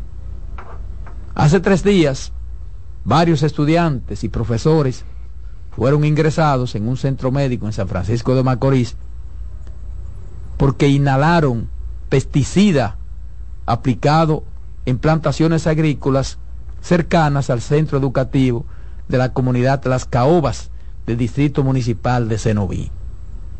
Y abordo el tema porque llevo un buen tiempo leyendo ese tipo de información de que cada vez que se fumiga en esa zona, se intoxican estudiantes y profesores. Y a lo mejor se está esperando que muera un estudiante, un niño o un maestro para que eso pueda resolverse. Y uno se pregunta, ¿por qué ha sido tan difícil buscarle una solución a eso? Porque yo pienso que eso simplemente basta con informarle al centro educativo el día y la hora en que se va a fumigar. Y si hay que suspender las clases, pues ese día se suspenden. Que se haga, que se suspenda. Pero eso no puede seguir ocurriendo cada vez que se fumiga en la zona. Porque se trata de algo recurrente. Y ya son muchas las escuelas que han sido afectadas por inhalar estos tipos de productos químicos. Y me imagino que eso debe tener algún tipo de regulación cuando se va a realizar, sobre todo en las plantaciones cercana a un plantel escolar y en plena docencia. Y lo peor de eso es, según incluso denuncian los maestros y los comunitarios, que los propietarios de esas plantaciones, ni las propias autoridades, hacen nada para que eso no se repita cada vez que se fumiga en esos predios. Pero además, eso, pienso yo, habría hasta que investigarlo para ver si se hace en violación a las normas, porque eso tiene que estar regulado por algunas normas. Hay que llegar a algún arreglo sobre eso. No puede seguir que cada vez que se fumigue haya que salir de emergencia con estudiantes, con profesores, porque eso puede llegar a lo peor. Entonces, cuando se llegue a lo peor, se le va a buscar la solución. No puede ser que cada vez que ocurra esa situación donde resultan intoxicados niños, estudiantes, profesores, como denuncia la propia ADP en San Francisco de Macorís, los responsables que son identificados, pero todo se resuelve supuestamente con una excusa. O sea, cuando muera una persona también se van a excusar. Y oigan el alegato de que tienen que aplicar el producto químico de urgencia. ¿Cómo de urgencia? Se supone que cuando se va a fumigar eso se planifica. O sea, amaneció el dueño y vamos a fumigar hoy, eso se planifica y se le puede comunicar a los centros educativos que están en la cercanía. Mira, tal día vamos a fumigar. Entonces, el plantel suspende ese día la docencia. Porque tampoco estamos diciendo que no, que impedirle que fumiguen, porque es una actividad comercial que tienen que hacerla. Ahora, es que tiene que haber una comunicación entre la escuela y los propietarios de esas plantaciones para que no vuelva a ocurrir eso, señores. Eso no puede estar pasando cada vez que se fumiga sin que nadie busque una solución definitiva a esa situación. En este caso, se habla de al menos nueve personas, entre docentes y estudiantes, intoxicados el pasado martes, que inhalaron pesticida lanzado en un conuco ubicado en los alrededores de la escuela. Y lo mismo sucede en otras plantaciones de la zona. Entonces, estamos hablando de niños, y profesores que fueron trasladados de emergencia a un centro hospitalario con mareo, dolor de estómago, de cabeza y vómitos. O sea que cualquier niño puede morir por esa situación. Entonces uno dice, pero es que ¿dónde están las autoridades? Que cada vez que se fumiga hay que salir corriendo con niños de las escuelas. Entonces, ahí falta una comunicación. ¿Qué, qué hacen las autoridades? Porque eso se resuelve sencillo. ¿eh?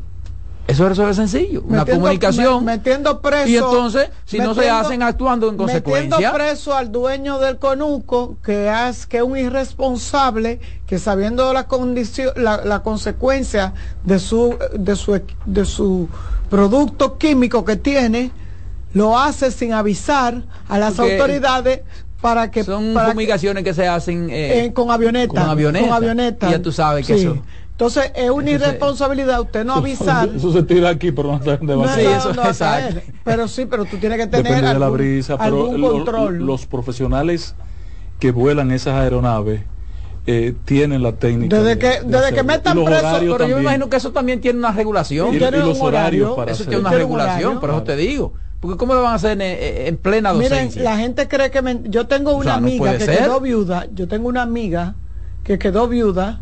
O tendrán los padres que ir a resolver eso, entonces no puede llegar tampoco ahí. Porque no, porque la avioneta. Exacto, entonces no puede llegar eso ahí. Su esposo fue a, fue a fumigar al conuco, a la finquita, fue y fumigó, y cuando llegó a la casa se sintió tan cansado que se, recostó, estaba y no lo sabía. Y cuando ella entró, a veces hay un, efecto retardado. Ya estaba muerto, no, él estaba fumigando. Y cuando llegó a la casa le dijo, fumigando y, le dijo que se, que se, sentía cansado. se tiró en la cama y cuando ella fue a ver, ahí mismo, él estaba muerto. O sea, esos productos son productos mortales. Inclusive en esa operación casera que hacemos nosotros. A mi mamá le pasó. que tenemos casa en el campo. A mi mamá le pasó. Eh, eh, a veces han dado susto. ¿eh? Sí, a mi mamá le pasó, tuvo cinco de interna. No, y aparece gente que es alérgica a cualquier cosa.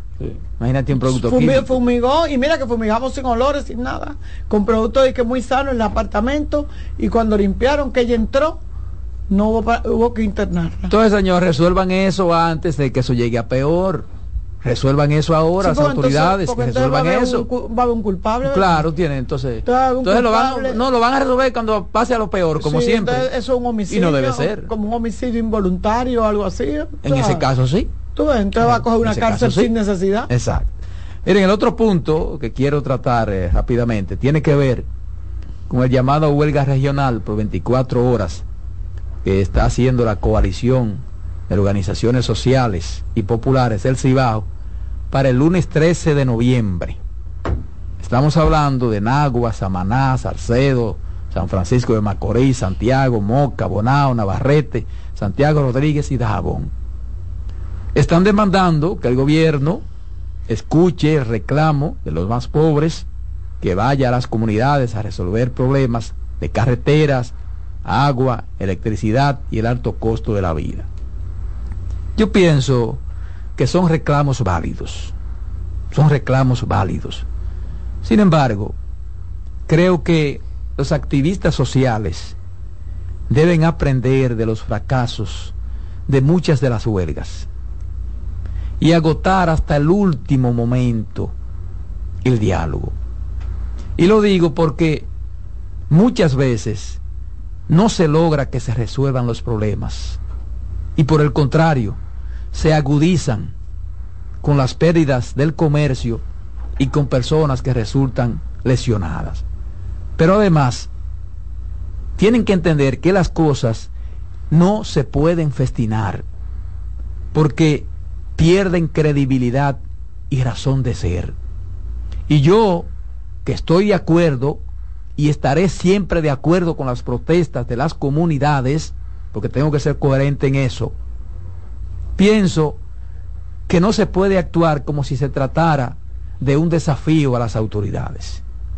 Lo que están hablando, que van a demostrar que el Cibao se respeta, que el Cibao... No, no, no puede verse como, una, como un, un desafío a las autoridades tampoco. Y se debe entender que las cosas muchas veces no se hacen porque sí, ni en el tiempo que quiere la gente. Y en el caso del gobierno yo pienso que debe procurar un acercamiento con los grupos sociales y actuar con sinceridad en el sentido de que decirle lo que se puede hacer, qué no se puede hacer, en qué tiempo es posible una realización o una solución a un problema, qué se puede hacer en lo inmediato y qué no se puede hacer. Explicarle el por qué se inicia una obra muchas veces y luego se paraliza y no se da ninguna explicación al respecto.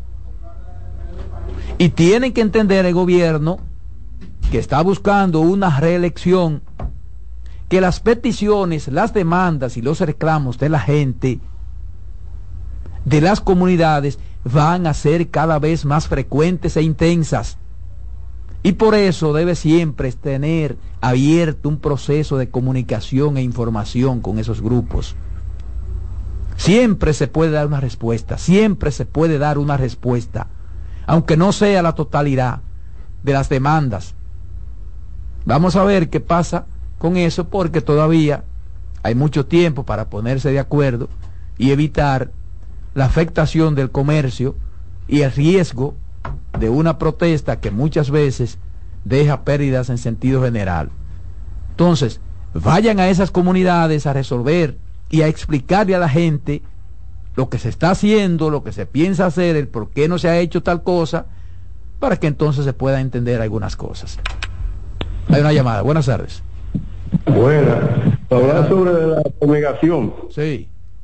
Que ellos pueden hacer después de las 4 de la tarde, los días que quieran, y los sábados o los domingos, y no hay ese problema. Un sábado, un sábado, que no hay clase en las escuelas, se puede hacer. Lo hacen cuando le da la gana, cuando le sale al dueño de la parcela. pero oye el alegato, que, que Buenas. es una urgencia. ¿Cómo una urgencia? Eso se planifica. ¿Urgencia de quién? Eso se planifica cuando se va ¿Del a dueño de las hembras? Sí.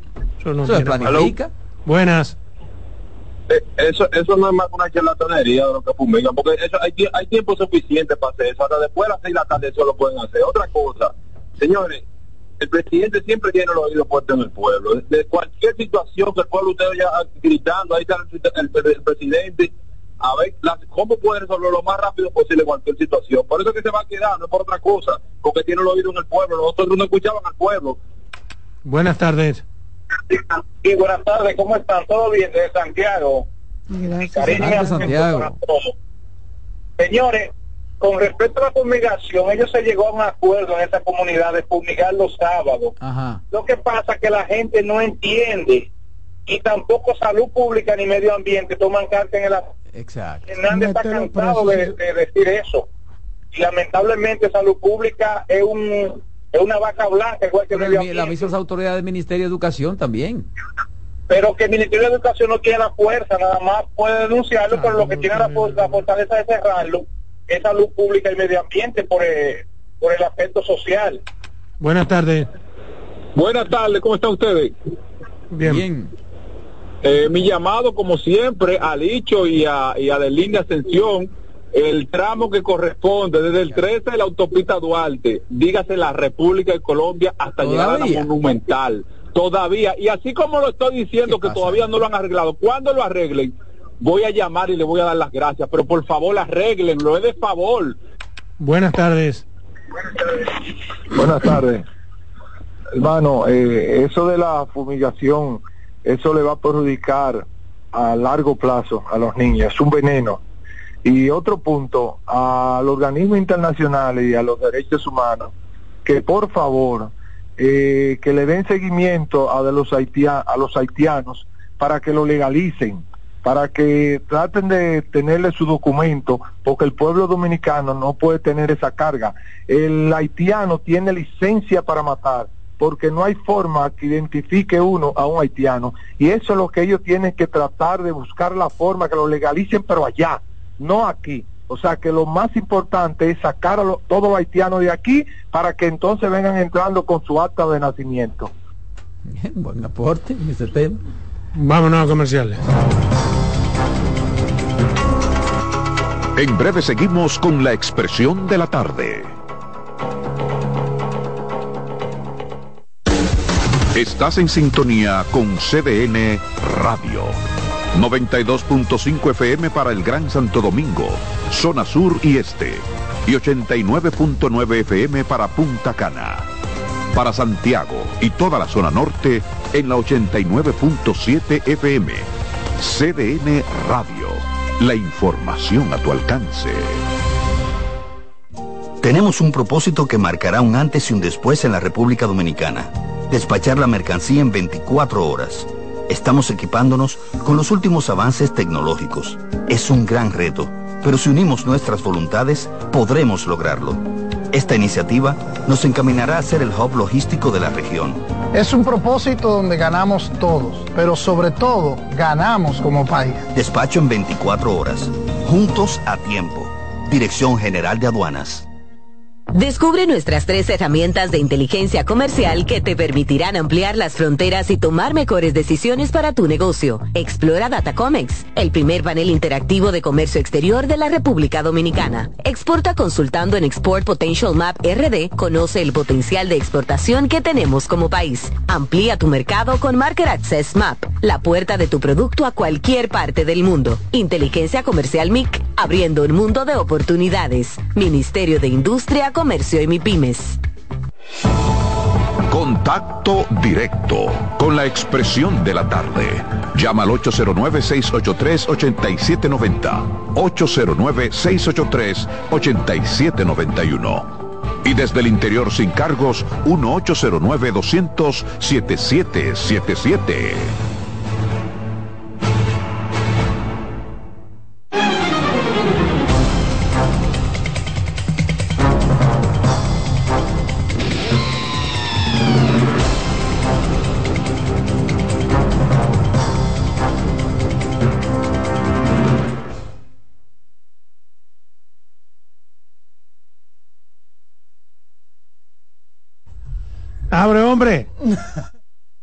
Una montaña para un ratón el día de ayer.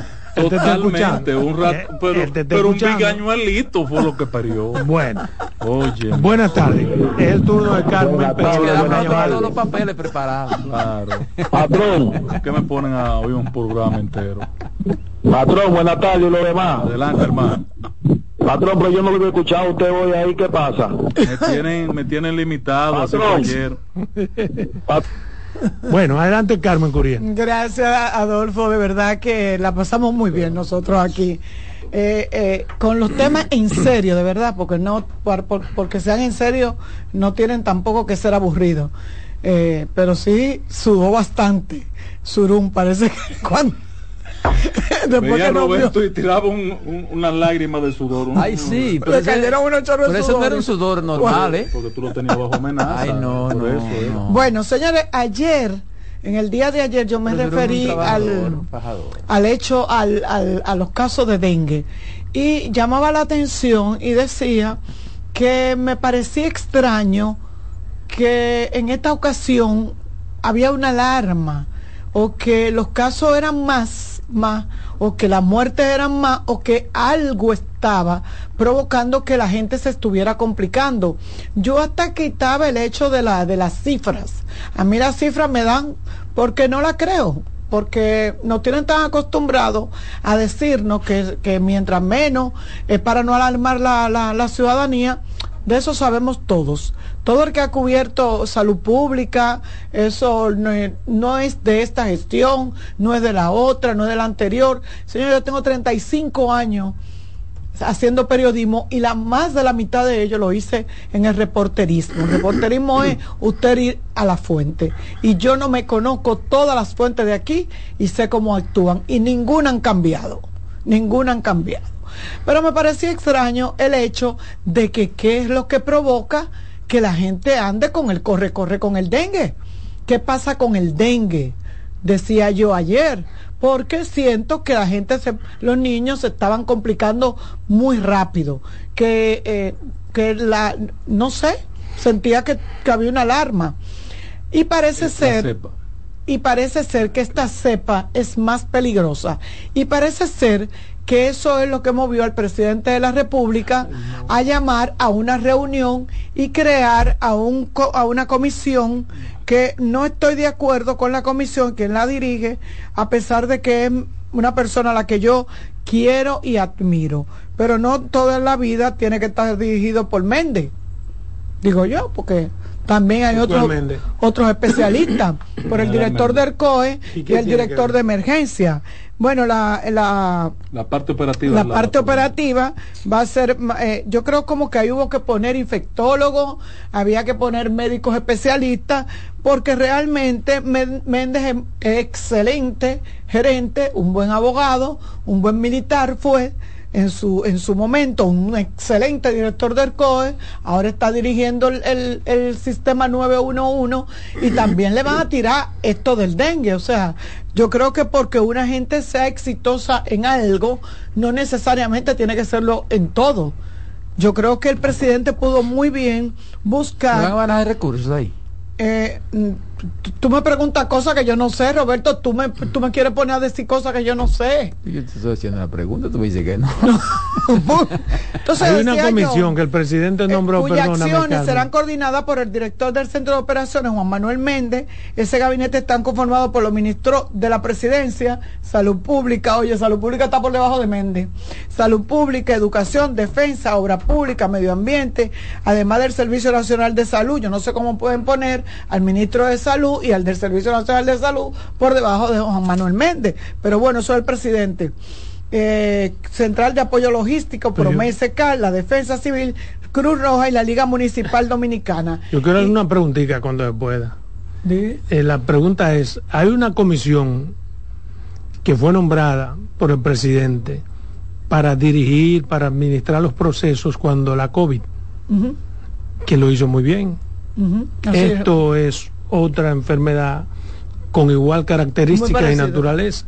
¿Por qué no da esa comisión? Y se llamaba igual. Aquella se llamaba Gabinete de Salud, y este se llama también Gabinete de Salud. ¿Por qué no coger ese gabinete que era, que era, de que era de caoba y ponerlo a trabajar?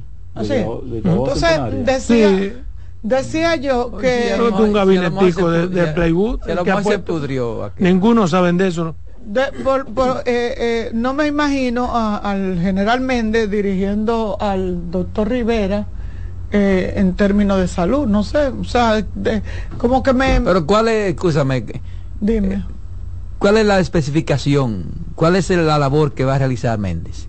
La parte operativa. Si, tú, si, mañana, si la comisión decide salir a fumigar, él va a dirigir el operativo de fumigación. Van a salir a descacharrizar. Yo, yo, pienso que, yo pienso que lo de mente es una, especie como de, de dar certifico de que se está se, haga lo que se tiene que hacer. Y entonces y los y que, que los otros no tienen ese y que, que los otros no tienen ese ese ese ese peso, no tienen esa credibilidad. Parece que no. Bueno, pero ¿cómo, que, ¿cómo es que en el PRM no hay gente en capacidad o sea, no tiene que, que, a uno solo hay que darle todo. Miren, y cuando yo le decía a ustedes que me preocupaba, entonces me encontré con unas declaraciones del doctor José Ezequiel Pérez Vidal, quien es el padre de María Pérez Serrata, la niña de 13 años que murió por dengue. Y él decía, el gobierno debe asumir y hacer un acopio de donde se va a donar plaqueta. Ya veo dónde que está el problema, digo yo. pero yo pienso ya veo que... en el caso de, Pérez Vidal, que fue médico, yo, yo lo visité. ¿Tú le conoces? Sí, sí pero... Eh, yo pienso que en ese caso hubo algún descuido. No, dice él que... Toda muerte por dengue implica un descuido. Sí, claro que sí, eso lo, toda muerte por dengue, eso lo está excepto en casos y Porque tú incluso sabes, él no está responsabilizando. Corrígeme, Carmen. Él no está responsabilizando. No, no, no, y debe ser una frustración para él saber que siendo médico se, se le murió la niña. Se le murió un hijo. Pero, oye, Carmen, salvo que tú no tengas complicaciones. Pero que eh, eh, tú me entiendes, si tú tienes una complicación de salud, un problema eh, coexistente contigo, sí, pero oye lo que puede ser que te agrave y mueras. Oye lo que pasa, oye lo que, oye, oye lo que dice él. Dice, advirtió la dificultad que se está presentando en el cuadro médico del brote actual de dengue.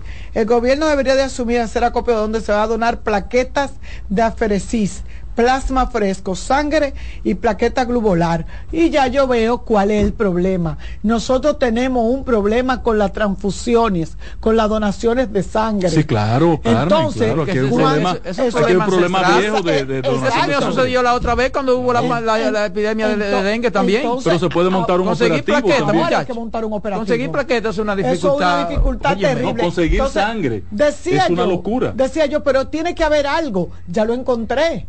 O sea, yo decía ayer, ¿se recuerdan? Algo tiene que estar fallando. Está fallando las transfusiones, usted va a, la Cruz Roja, la Cruz Roja se la ponen en China, porque si usted no lleva una persona para que eh, eh, poder intercambiar esa sangre, los laboratorios no tienen sangre, te la venden carísima, 7 mil pesos una pinta de sangre.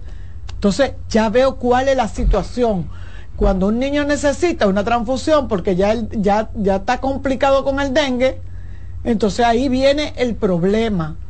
Entonces, yo creo que lo que hay que hacer es que comenzar a hacer un operativo que aprovechen a Lorena y Solano, que tiene, que tiene una fundación muy bonita que se llama Lazos, y quizás con ella se pueda hacer un acuerdo y hacer y todos ponernos de a una para ir a donar. Pero hacer una campaña, Carmen, y poner carpas en diferentes sitios, inclusive en centros deportivos y otras actividades. Mire, venga y done sangre para plaquetas, no importa qué tipo de sangre usted tenga. Exactamente. Que ahí no se necesita tener especificación. Porque yo, yo decía ¿Cuál es el problema? eso tampoco es así.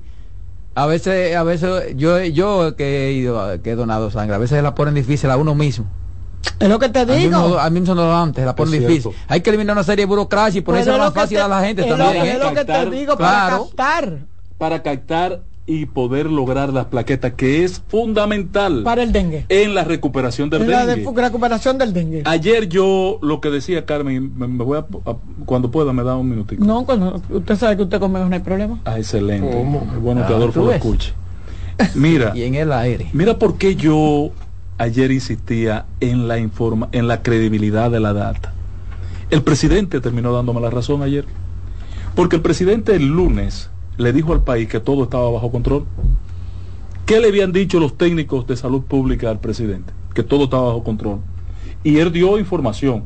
La, la, la, la, crisis con el está bajando cubrió una, una, una meseta. meseta. Una meseta. Y en este momento está, comenzando a derivar, a, descender, su, influencia en el país. Lo pusieron a hablar mentira, presidente pusieron a hablar mentira. Y es tanta mentira que tuvo que reunir de emergencia ayer el gobierno para conformar esa comisión. Entonces, esa data que está ofreciendo salud pública todos los miércoles no es correcta. No es creíble. Y lo reitero. Y eso hay que resolverlo. Porque con el dengue, tú sabes que es lo segundo que pasa, el gran peligro, Carmen. Y tú eres madre y sabes, y líder de familia nosotros los varones menos porque no jodemos tanto con ese tipo de cosas. ¿Tú? de verdad, yo, yo no jodo con esa vaina. A mí que no me llamen para ir a pagar la clínica. Mira, eh, yo sí tengo que involucrar. El, cuando tú le dices a la población, está todo bajo control y bajando la, pandemia, ¿qué tú haces? Que eso te descuida. Te relaja las medidas de seguridad. te descuida. Te descuida y ya, bueno, pues mis hijos que duermen como mosquiteros, quítale el mosquitero. Eh, mira tú que, que, que, no puedes salir después de las seis porque los mosquitos están en el medio. sal para la calle. Que, que, no puedo comprar flores, tráete 50 pesos de flores y ponlo ahí en, el jarrón. Que tapa, no, de tapa esa vaina que ya no hay mosquito. Entonces, se relajan las medidas y vienen los problemas. La información, la data no puede jugarse con eso. no es tan sencillo como que yo la maquille y la sortee y que por eso voy a mejorar mis datos o mis números electorales. No pueden seguir jugando. Es que yo no creo, es que yo no creo que el presidente de la República tenga la necesidad, todo lo contrario, en la medida que él asume la, la situación. Yo lo que estoy al creer es que los funcionarios que tiene, y me perdonan, yo creo que los funcionarios que el presidente Luis Abinader tiene son muy malos o sea, son, eh, eh, no funcionan. O sea, el único que, que, lo hace todo es él. Aquí todo tiene que ser el presidente de la República. Aquí todo funciona cuando el presidente llama a, a un consejo, llama a una reunión, crea una comisión. O sea, le van a cargar el dado al presidente, a la vicepresidenta y a Méndez. Porque aquí, por lo visto, son tres nada más los que funcionan. Todos los demás están cobrando un cheque y figureando. Todos los demás están cobrando un cheque y figureando. El señor ese de salud pública con una bata blanca que nunca se la ha quitado. Que no entiendo, porque, él no, da, porque él no da consulta. Sí, pero él no, él no es un médico en, ejercicio. Yo no sé cuál, cuál es la representación que él entiende que le da la bata. O sea, es lamentable. Y ahora yo me doy cuenta, y yo no estaba tan equivocada ayer cuando yo decía, algo pasa en Dinamarca. Algo me huele mal. Bueno, pues que no hay plaqueta. Entonces, si no hay plaqueta, vamos entonces a hacer lo necesario para provocar una campaña de captación de personas que puedan donar. Señores, dejen de ponérsela tan difícil en la Cruz Roja Dominicana a los que van. Que regalen guayaba de la chiquita, eso no aumenta la plaqueta. No, eso no aumenta nada. La guayaba. Eso no, sí, la Eso- pues no me- pero- Hace años que yo no veo una mata de la chiquita Sí. de la guayaba Me chiquita. dicen que Me eso es lo no, último para... Lo último para la, y lo voy a decir públicamente. Lo último, señores, para aumentar la plaqueta, lo único que aumenta plaqueta es el, el jugo de, de, de caña, pero tiene que ser recién exprimido. Usted va a un sitio, un Entonces, lo que cañero. a mí me han dicho que el jugo de guayaba y cosas no No, sirve no, para no, eso de que, de que para la defensa, no para la plaqueta. Pero la plaqueta la sube y yo doy fe y testimonio de eso. El jugo de guayaba recién guayaba exprimido, cuando tú te lo tomas, tú puedes tener la plaqueta en el suelo y tan pronto tú te bebes el jugo de, la, la- de, de- de- de caña, la plaqueta inician de una vez su proceso a subir. No sé cuál es el misterio. voy a muchar esa mate guayabita. Sí, más, bueno, Guayaba bótalo, eso no criolla. sirve de nada. Pero vuelvo y repito. Una chiquitica. Vuelvo y repito. Yo, Pare como un curillo esa mate. Sí, Entonces, lo que de una yo mate quiero, guayaba lo que- grande es que todos nos una involucremos. guayaba y dos guayabas. que todos nos involucremos es porque realmente el problema del dengue parece ser que pica y se extiende. Parece ser que pica y se extiende. Y como decía el patrón, no estábamos tan equivocados ayer cuando no alarmábamos y decíamos que no era cierto lo que Y estaban seguro que diciendo. Luis escuchó el programa y, el tuvo que llamar al y gobierno a una reunión de emergencia. Parece que alguien le, lo llamó y le dijo, presidente, no se lleve, que la vaina es peor. Y el presidente le demostraron con hechos, porque para tú tener que llamar a, crear esa comisión, tuvieron que haber leído a demostrar algunos datos. Claro. Alguien de alguien que él tenía una contrainteligencia, me imagino, le mostró al presidente que la gente de salud pública, del Ministerio de Salud Pública, no estaban hablando la verdad. Pero ahora yo me doy, y yo vuelvo y repito, ahora me doy cuenta que, que hay funcionarios que están ahí simple y llanamente para verse bien, para Te manda a decir. Catalina Sánchez que estás equivocada. ¿Quién es Catalina Sánchez? Que la guayaba chiquita. que esa guayaba chiquita con ají morrón es el final la la la la la la la, la, Ah, bueno, para pues- subir la plaqueta. Ah, bueno, pues miren, yo- Estás Yo equivocado. tengo entendido, como dice Carmen, que es a la defensa que sube. que es la defensa, pero No, nada. yo si voy fue- a Catalina, mi cuarto van a Catalina. Que- un saludo, doña. Usted sabe que la aprecio. Miren, pero de verdad, sí, es interesante, pero qué bueno. Pero lamento muchísimo que sea el presidente que tenga que involucrarse también en el dengue, también en la frontera, también con los haitianos, también con los alimentos, también. Óyeme, es Bob Bunny. Está jugando toda la base. Presidente, cancele todos esos inútiles que usted tiene ahí. Y vamos a barajar de nuevo. Usted tiene muchísima gente interesante en el PRM, gente que quieren trabajar, gente que le pueden hacer un buen trabajo. ¿Por Pero qué no que son usted tiene- popi, no son Pero popi. ¿por qué que usted tiene que quedarse con esa gente? presidente No que son haga popi, un no son gabinete contra la delincuencia y la criminalidad. Ya hay uno. Hay un gabinete. Va todos los lunes ahí a la. No, a esa es la reunión es para, la para, reunión para- para la policía. Eso es lo mismo. No, no, yo digo para que supla, para que problemas como los que pasaron con, con los peloteros, como estos estudiantes, pues Para- allá donde No, pero el presidente que se ha pegado, de, eh, ha dejado a Tiene una llamada. Fortalezca la policía Buenas tardes. Buenas tardes. Y buenas. Buenas. Y para la señora, que el jugo de, de guayaba en realidad es la defensa. Por aquí venden, en un colmado lo venden ají morrón con guayaba y le llaman matanemia, le llaman ese jugo. Carmen 2, Catalina 1. Sigan llamando. Bueno, señores, de verdad que, pero vuelvo y repito, me alegro mucho de que el presidente eh, Tiene otra asumiera- llamada. Buenas tardes. Buenas. Buenas. Sí, buenas. Buenas. Salomón, Carmen, Roberto, Un la bella Carmen. Buenas tardes. Salomón, me hizo llamar tu, tu es un profesor que te habla, mira. Eh, lo de los liceos es algo, es algo increíble. Oye, no van a nada. Yo trabajo en un liceo y hay que llamar a la policía todos los días para despachar. Los profesores, Salomón, estamos luchando con, con, con eh, eh, eh, huérfanos de padres vivos. Así es. ¿Entiendes? Sí. Y cuando se presenta el problema, hay algunos que dicen, ah, yo no puedo con ese muchacho.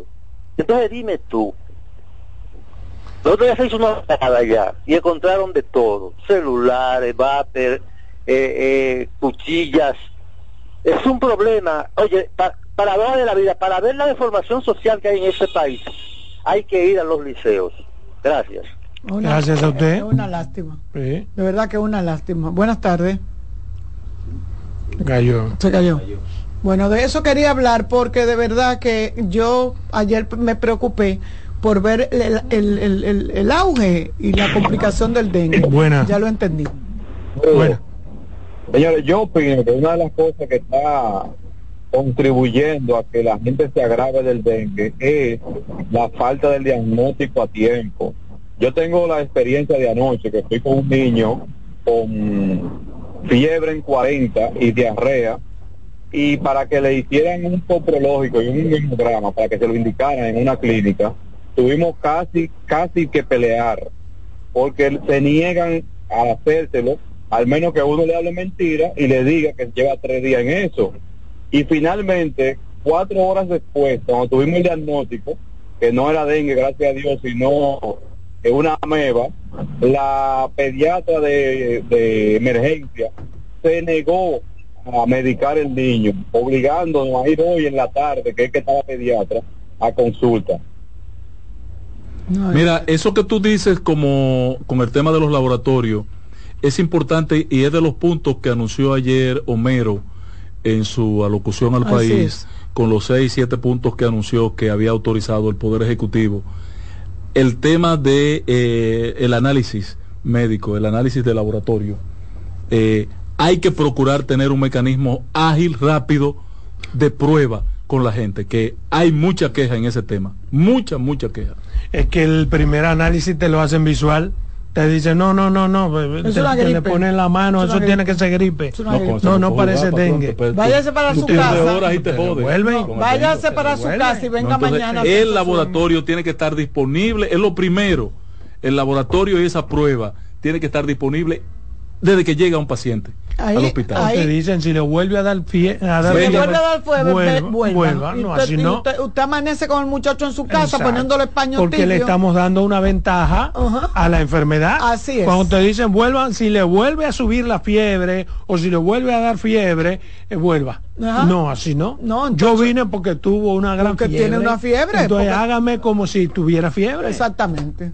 Bueno, pero ya parece ser que el asunto se va los médicos te dan perdóname Carmen una una razón que parecería lógica que te dicen que incuba los tres días. Sí. entonces si tú lo llevas hoy con fiebre y no ha incubado el resultado obviamente será negativo. Claro. Pero es mejor que te dé un resultado negativo, a que no te dé ningún y mañana cuando llegue te la hacen de nuevo, te la repiten y te va a dar. Buenas tardes.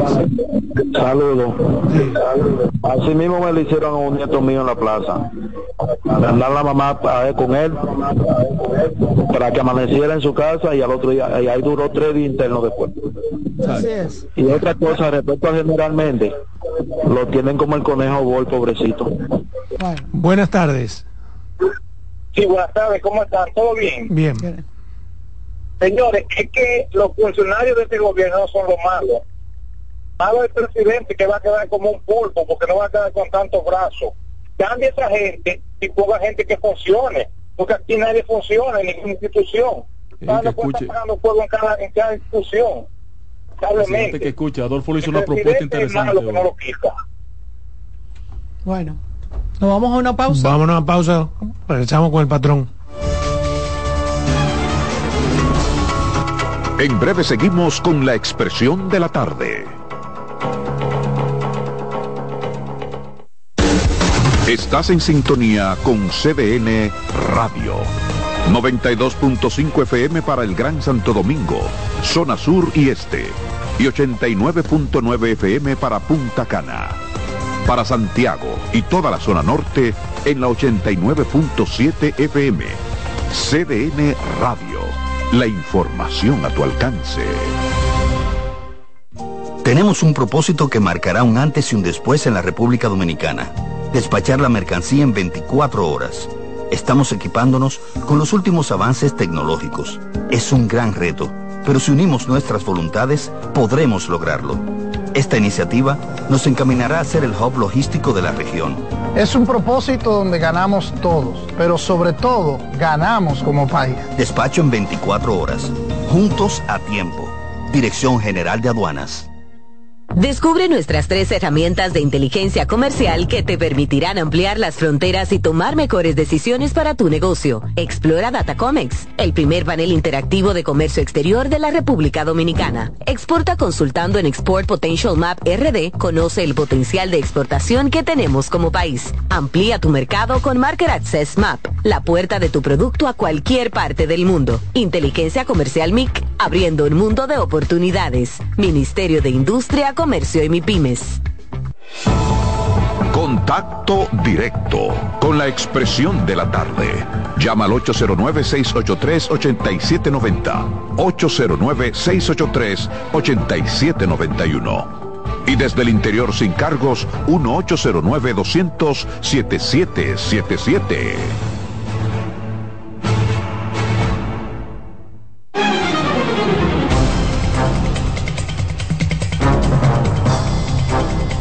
Bien, continuamos aquí en su programa La Expresión de la Tarde, 809-683-8790, 809-683-8791. Es el turno del patrón. Mira, yo quería referirme a, a Venezuela hoy, porque no sé si ustedes han visto la apertura que ha dado Estados Unidos, pero además el acuerdo local interno para, la para el desarrollo de elecciones que hoy permitió que una gran cantidad de presos políticos sean liberados en Venezuela. Y la verdad, coño, que yo me siento tan, tan mal cuando veo esto, porque yo creo en la democracia y en la lucha por la democracia, en fortalecer las instituciones de la democracia, pero aparecen unos HDP como Maduro que se burlan de la democracia. No, Maduro no, Maduro ha demostrado que estaba en lo correcto y Estados Unidos manipuló todo y por eso hoy ha tenido que tomar esa decisión que ha tomado. Y cuando se vayan a elecciones libres, ¿qué es lo que pide Estados Judicializar la política, trancando a los opositores para ahora poder negociar con la oposición. Le Todo eso lo inventó Estados Unidos como se lo inventa a todos los países. libertad, nadie, es el que lo está poniendo en libertad para poder llegar a un acuerdo. Pero esa gente no tenía, no, no ha robado, no ha matado, no ha hecho nada. Solo que es político de oposición. Entonces, la democracia. A tu amigo Guaidó, que Estados Unidos lo patrocinó con 40 millones de dólares, ¿qué ha pasado ahora? Debió ser el líder de ese país. Debió. Pero bueno, la realidad es que cuando vi hoy soltar a estas personas, poner en libertad, coño, así olímpicamente, de, gente que estaban que condenados a 20 años y 15 años, y 13 años, y 12 años, hoy están puestos en libertad por un acuerdo. coño, coño, eso no puede ser. Eso no puede ser la democracia. eso no puede ser la democracia. Con este grupo de HDP que están llegando a las posiciones de liderazgo político por la democracia para luego negar la democracia. Ese es el peligro de la judicialización de la política. Él está contento porque voy a entrar, de 273 presos políticos que tiene Venezuela, sueltan 5 y él está contento. Bueno, comenzaron a soltar. Comenzaron a soltar. que sigan soltando petróleo. Para, que, para que los eh, venezolanos el tema del petróleo es otra cosa. El acuerdo con Estados Unidos no lo pueden vincular, aclaro esto, al tema interno electoral. Son dos temas totalmente diferentes. No, Estados Unidos necesitaba que Venezuela le comenzara a recibir los venezolanos que están aglomerados ahí en Texas, tratando de cruzar el río y en México. Y se lo están mandando en avión. Hoy llegaron los tres primeros aviones fletados. Como mandan para acá. Sí, pero es lo mismo. Pero ¿por qué, a los por, ¿por qué se están yendo más de 6 millones de venezolanos a cualquier país del mundo? por una necesidad material y económica. Por la necesidad material y económica. Perdón, porque hay una necesidad. No, no, no, de desastre administración no. Por esa izquierda. Porque Estados Unidos le tiene embargado todas las cuentas, le tiene embargado el petróleo y le tiene embargado todo.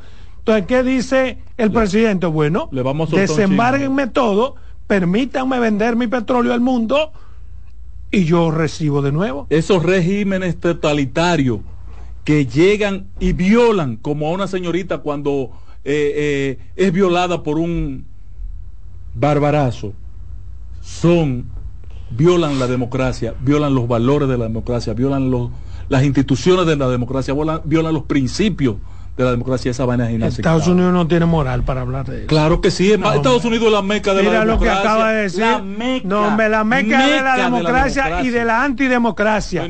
Y es el creador de la democracia y de la antidemocracia. Y de los demócratas y los antidemócratas. Mira la posición que asume Estados Unidos en el caso de Israel. Correcta. Sin investigar siquiera. Claro. Ya él dice que no fue Israel no. que disparó. Y escriba lo que, que no fue Israel. No, así escríbalo. va a ser para la historia, no, porque la historia del mundo la escriben los Estados Unidos y hay en gran evidencia parte. Con, el, con, los misiles ahí, con lo, los restos de los misiles. Hay evidencias. Dios mío, pero bueno, la inteligencia está definida ahí. Sí, si no, pregúntale a los, a los, británicos que ya Entonces, llegaron. ¿por qué la comunidad árabe Mira. toda dice que fue Israel? Eh, porque, Menos porque, son árabes. Ajá. Porque son árabes. Por eso dicen que fue Israel. ¿Y Europa por qué Pero, dice? No, Europa no. Dice que Europa hay que callar. No. Europa no. Dice que no se puede tomar una posición. No, y, y Estados Unidos también. No, Estados dijo, Unidos, el presidente Biden que dijo, no se, pidió que no se afirmara que fuera Israel.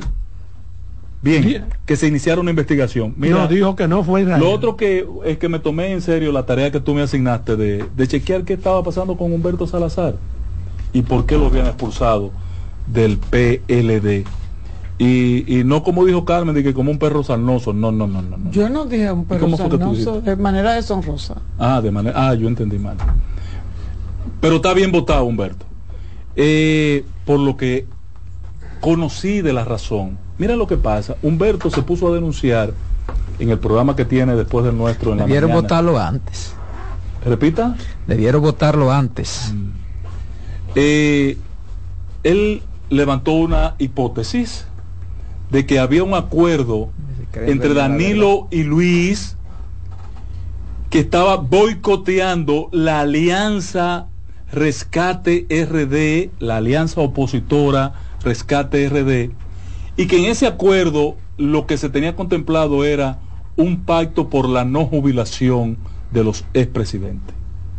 Que como Danilo está jubilado y a Luis lo iban a jubilar en el 2028, estaban llegando a un acuerdo de que como se perfilara el triunfo del PRM, que Luis tuviera una mayoría orgada en el Senado y que luego se regularizara el tema de que tú no tenías por qué no ser más presidente, más candidato, por haber tenido dos periodos consecutivos. O sea, mover la constitución. Para que Luis no quedara jubilado en el 28 y Danilo superara y pudiera presentarse en el 28. E Hipólito puede, puede No, porque Hipólito no está jubilado, pero Hipólito está habilitado. Eh. Hipólito se puede presentar cuando él quiera, el problema es que Luis no quiere que él se presente. Entonces, el, el, ese acuerdo, eso cayó muy mal en el entorno de Danilo Medina. Y eh, porque, como tú le vas a decir a este país, como tú le vas a decir al PLD, que Danilo y Luis están de acuerdo después que Luis le ha trancado a toda la familia, le ha trancado a los, a los hermanos. A él, Luis que se lo trancado. Hay una, no cometieron una, los hechos. Luis se lo ha trancado. No, no, no sé todavía. Por entonces no diga que Cuando Luis la lo justicia trancó. diga, sí. Bueno, pues y hasta entonces, ahora no se ha demostrado nada. Pero no diga que Eh, Luis lo trancó por una justicia entonces, independiente. Pero aunque sí tiene sentido el planteamiento de, de Humberto Salazar de que eso es factible, de que no deben estar jubilados y que podían estarse poniendo de acuerdo, eso la realidad es que ponía en peligro la materialización de la alianza.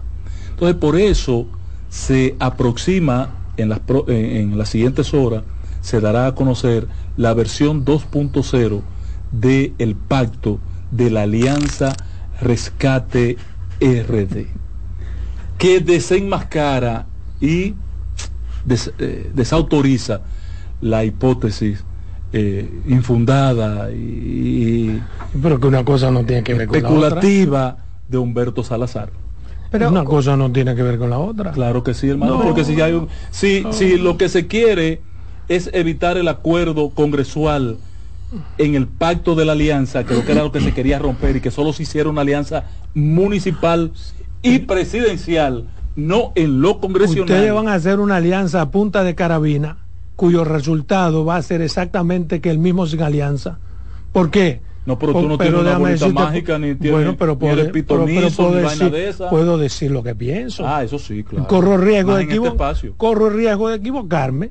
¿Por qué yo creo? Porque sea como sea, con alianza o sin alianza, los PLDistas tienen que pujar por un PLD. Claro. Por tener normal. mayores, sena- Eso ma- es mayor cantidad de senadores y diputados, igual que los fuerzas pueblistas y ustedes. El único que va a ganar algo aquí es usted Ley de lema. Y, y Miguel Vargas. Ley- ¿Por qué? de lema. Porque le van a dar algo a cambio de nada. Porque nosotros estamos ganando ya. Exacto. Nosotros estamos ganando, sí. A cambio de nada. Estamos ganando. Habría, A cambio de habría que nada. ver, habría que ¿O ver tú si los que nosotros no ganamos los alcarrizos? ¿Eh? Habría ¿Que ver, quién? ¿Con habría quién? que ver, Nosotros no ganamos los ¿Con quién? ¿Con este muchacho? habría ¿Con que el ver, habría que ver si los PLDistas van a votar por los candidatos del PRD. Es que no lo van a hacer. No van a votar por Porque no tiene lógica. Van a perder- que si yo estoy empujando para ser grande, yo debilite mi fuerza para traspasártela a ti. No Lu- tiene y lógica. a la misma fuerza del pueblo. que se está en las próximas horas con la firma, con el anuncio de la versión 2.0 de este acuerdo, que implicará más de 20 senadurías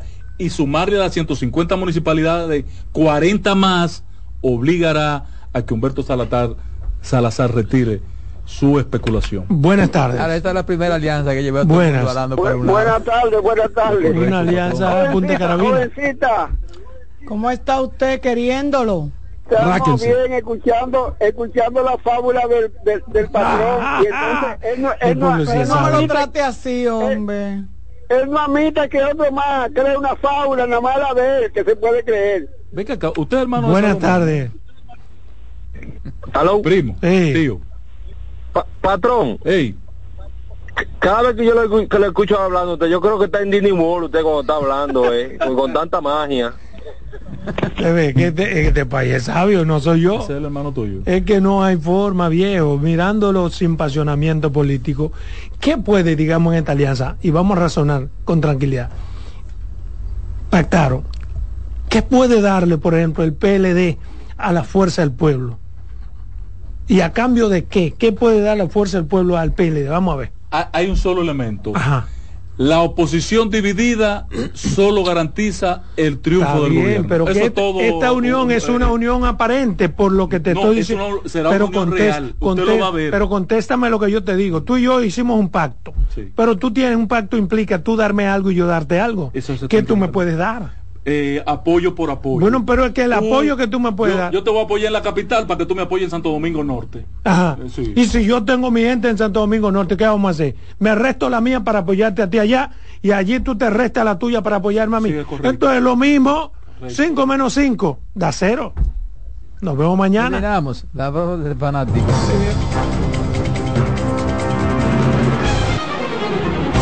Hasta aquí por CDN Radio, la expresión de la tarde.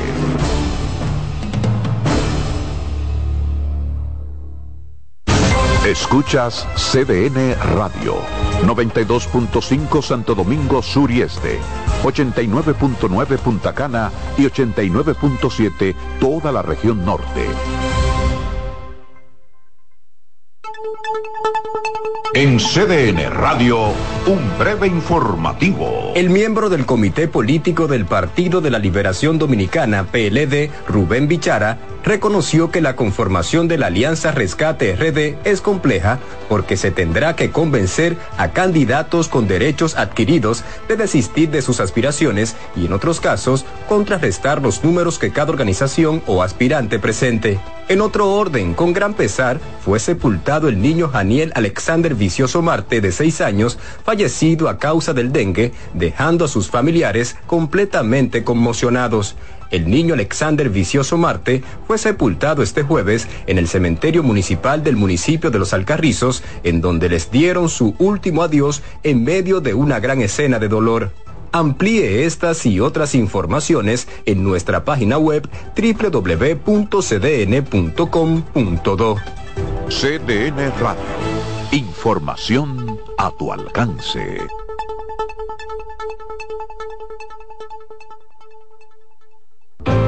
Que ahora Leonardo y 60 mil dominicanos más tengan su título de propiedad, lo logramos juntos. Gobierno de la República Dominicana. Entérate de más logros en nuestra página web, juntos.do.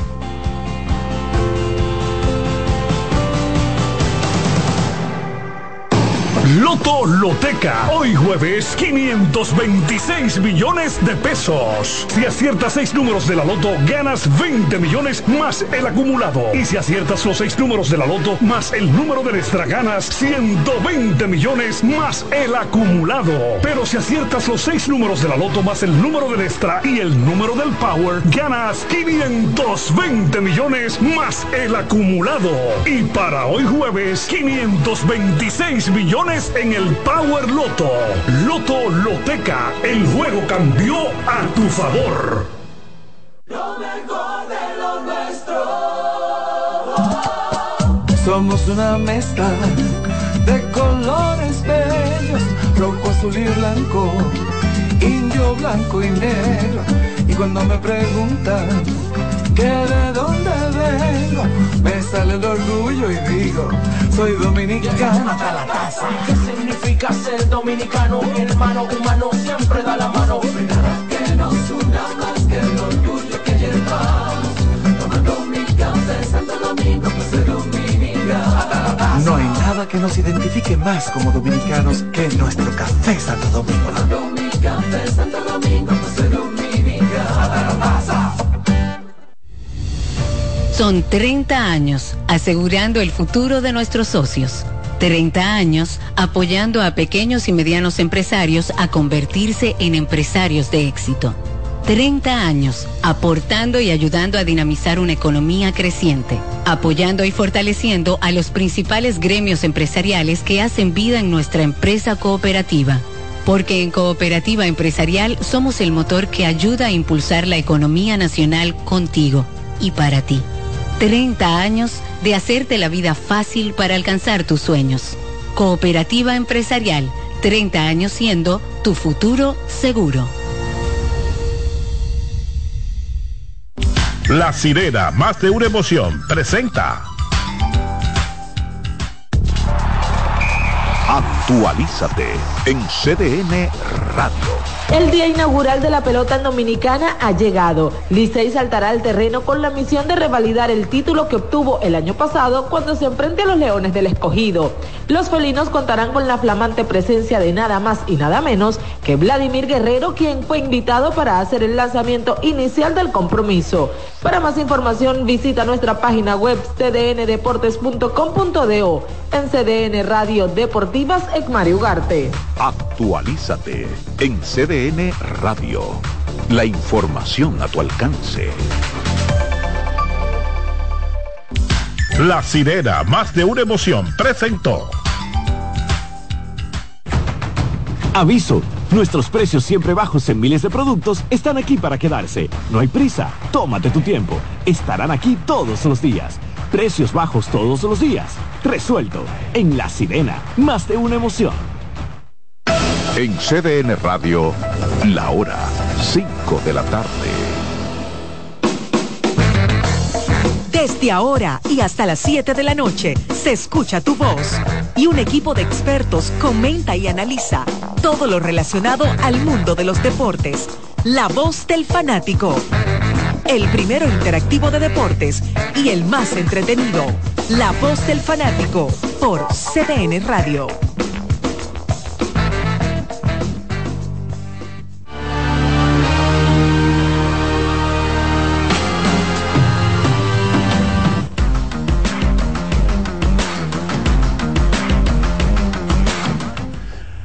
Hola, hola, hola, hola, República Dominicana. Ya estamos en el aire con la voz del fanático en este jueves presocial, día en que estamos arrancando con la nueva temporada de béisbol otoño invernal 2023-24. Una temporada que promete ser muy, muy seguida por todos nuestros queridos fanáticos de todos los equipos, sin distinción. Hasta el tuyo. ¿Usted tiene frío, Ramos? Que lo veo con un Bueno, abrigo pues, aquí. aquí está bueno. Aquí está climatizado, pero ahorita no lo quitamos. Cuando... Exactamente. Mira, hoy tenemos el primer reporte de la temporada de la super periodista, entrevistadora. ¿Cómo? Yoseini Polanco. Ay, Yoseini, Ya, ya es- está allá en el estadio. Sí, que hizo tremendo trabajo en la temporada pasada. ¿Eh? Entonces, bueno, dice Martínez que él anda sin un chele arriba, pero que va para el play de todas maneras. Sí, pero vamos a conseguirla porque ella que llame aquí, ¿verdad? Bueno, está Daniel Araujo por acá. Don Odalí Santiago, que ha estado muy atareado en las últimas semanas. Mucho trabajo. El colega Iván Joel Ramos, el monstruo del periodismo, está ahora pues redactando en cinco idiomas una serie de notas de prensa en el departamento. ¿Qué es esto? ¿Qué fue Eso- lo que llegó eso- aquí? Esos cursos de inmersión que tú me diste me han servido de mucho.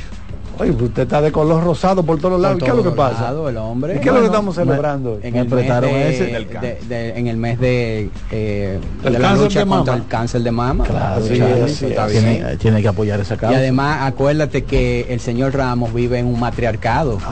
Él está dominado por sus tres hijas. Sí, da tres hijas, sí, Eh, sí. O sea, Oye, ese pero- hombre va de aquí en adelante hasta el, re- hasta el resto de su vida dominado por mujeres. Y se esfuerza mucho en que tengan buena No, educación. no, y esas no tres, esas tres eh, la- lo tienen ahí, ¿eh? Yo lo he visto en acción. Vamos a vamos a apoyar esa frase, me tienen ahí. Me tienen ahí.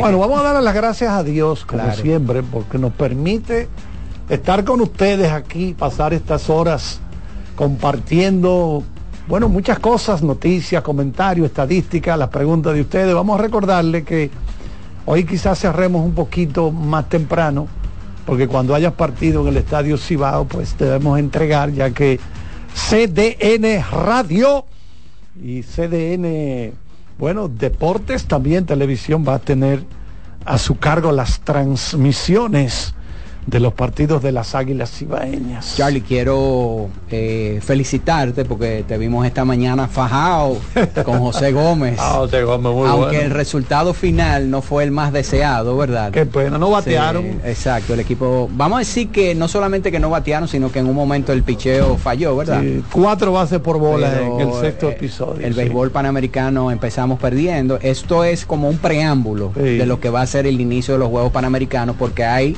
eventos que como son de larga duración empiezan unos días, eh, un par de días antes. Exactamente. Entonces ya la ceremonia inaugural va a ser mañana eh, a las 7 de, la 7:30. no- 7 de la noche, hora de República Que Dominicana. serían las ocho allá. Exactamente. Eh, ellos nos llevan una hora. Usted va a estar ahí fajado. No, pero claro, eso eh, es lo que me gusta a mí. ayudando a- Les Correa y estará este servidor compartiendo muchas cosas interesantes para ustedes, no solo el desfile de las delegaciones, sino todo, toda aquella coreografía que se monta en cada evento y que tiene que ver con la cultura del país, que es la sede.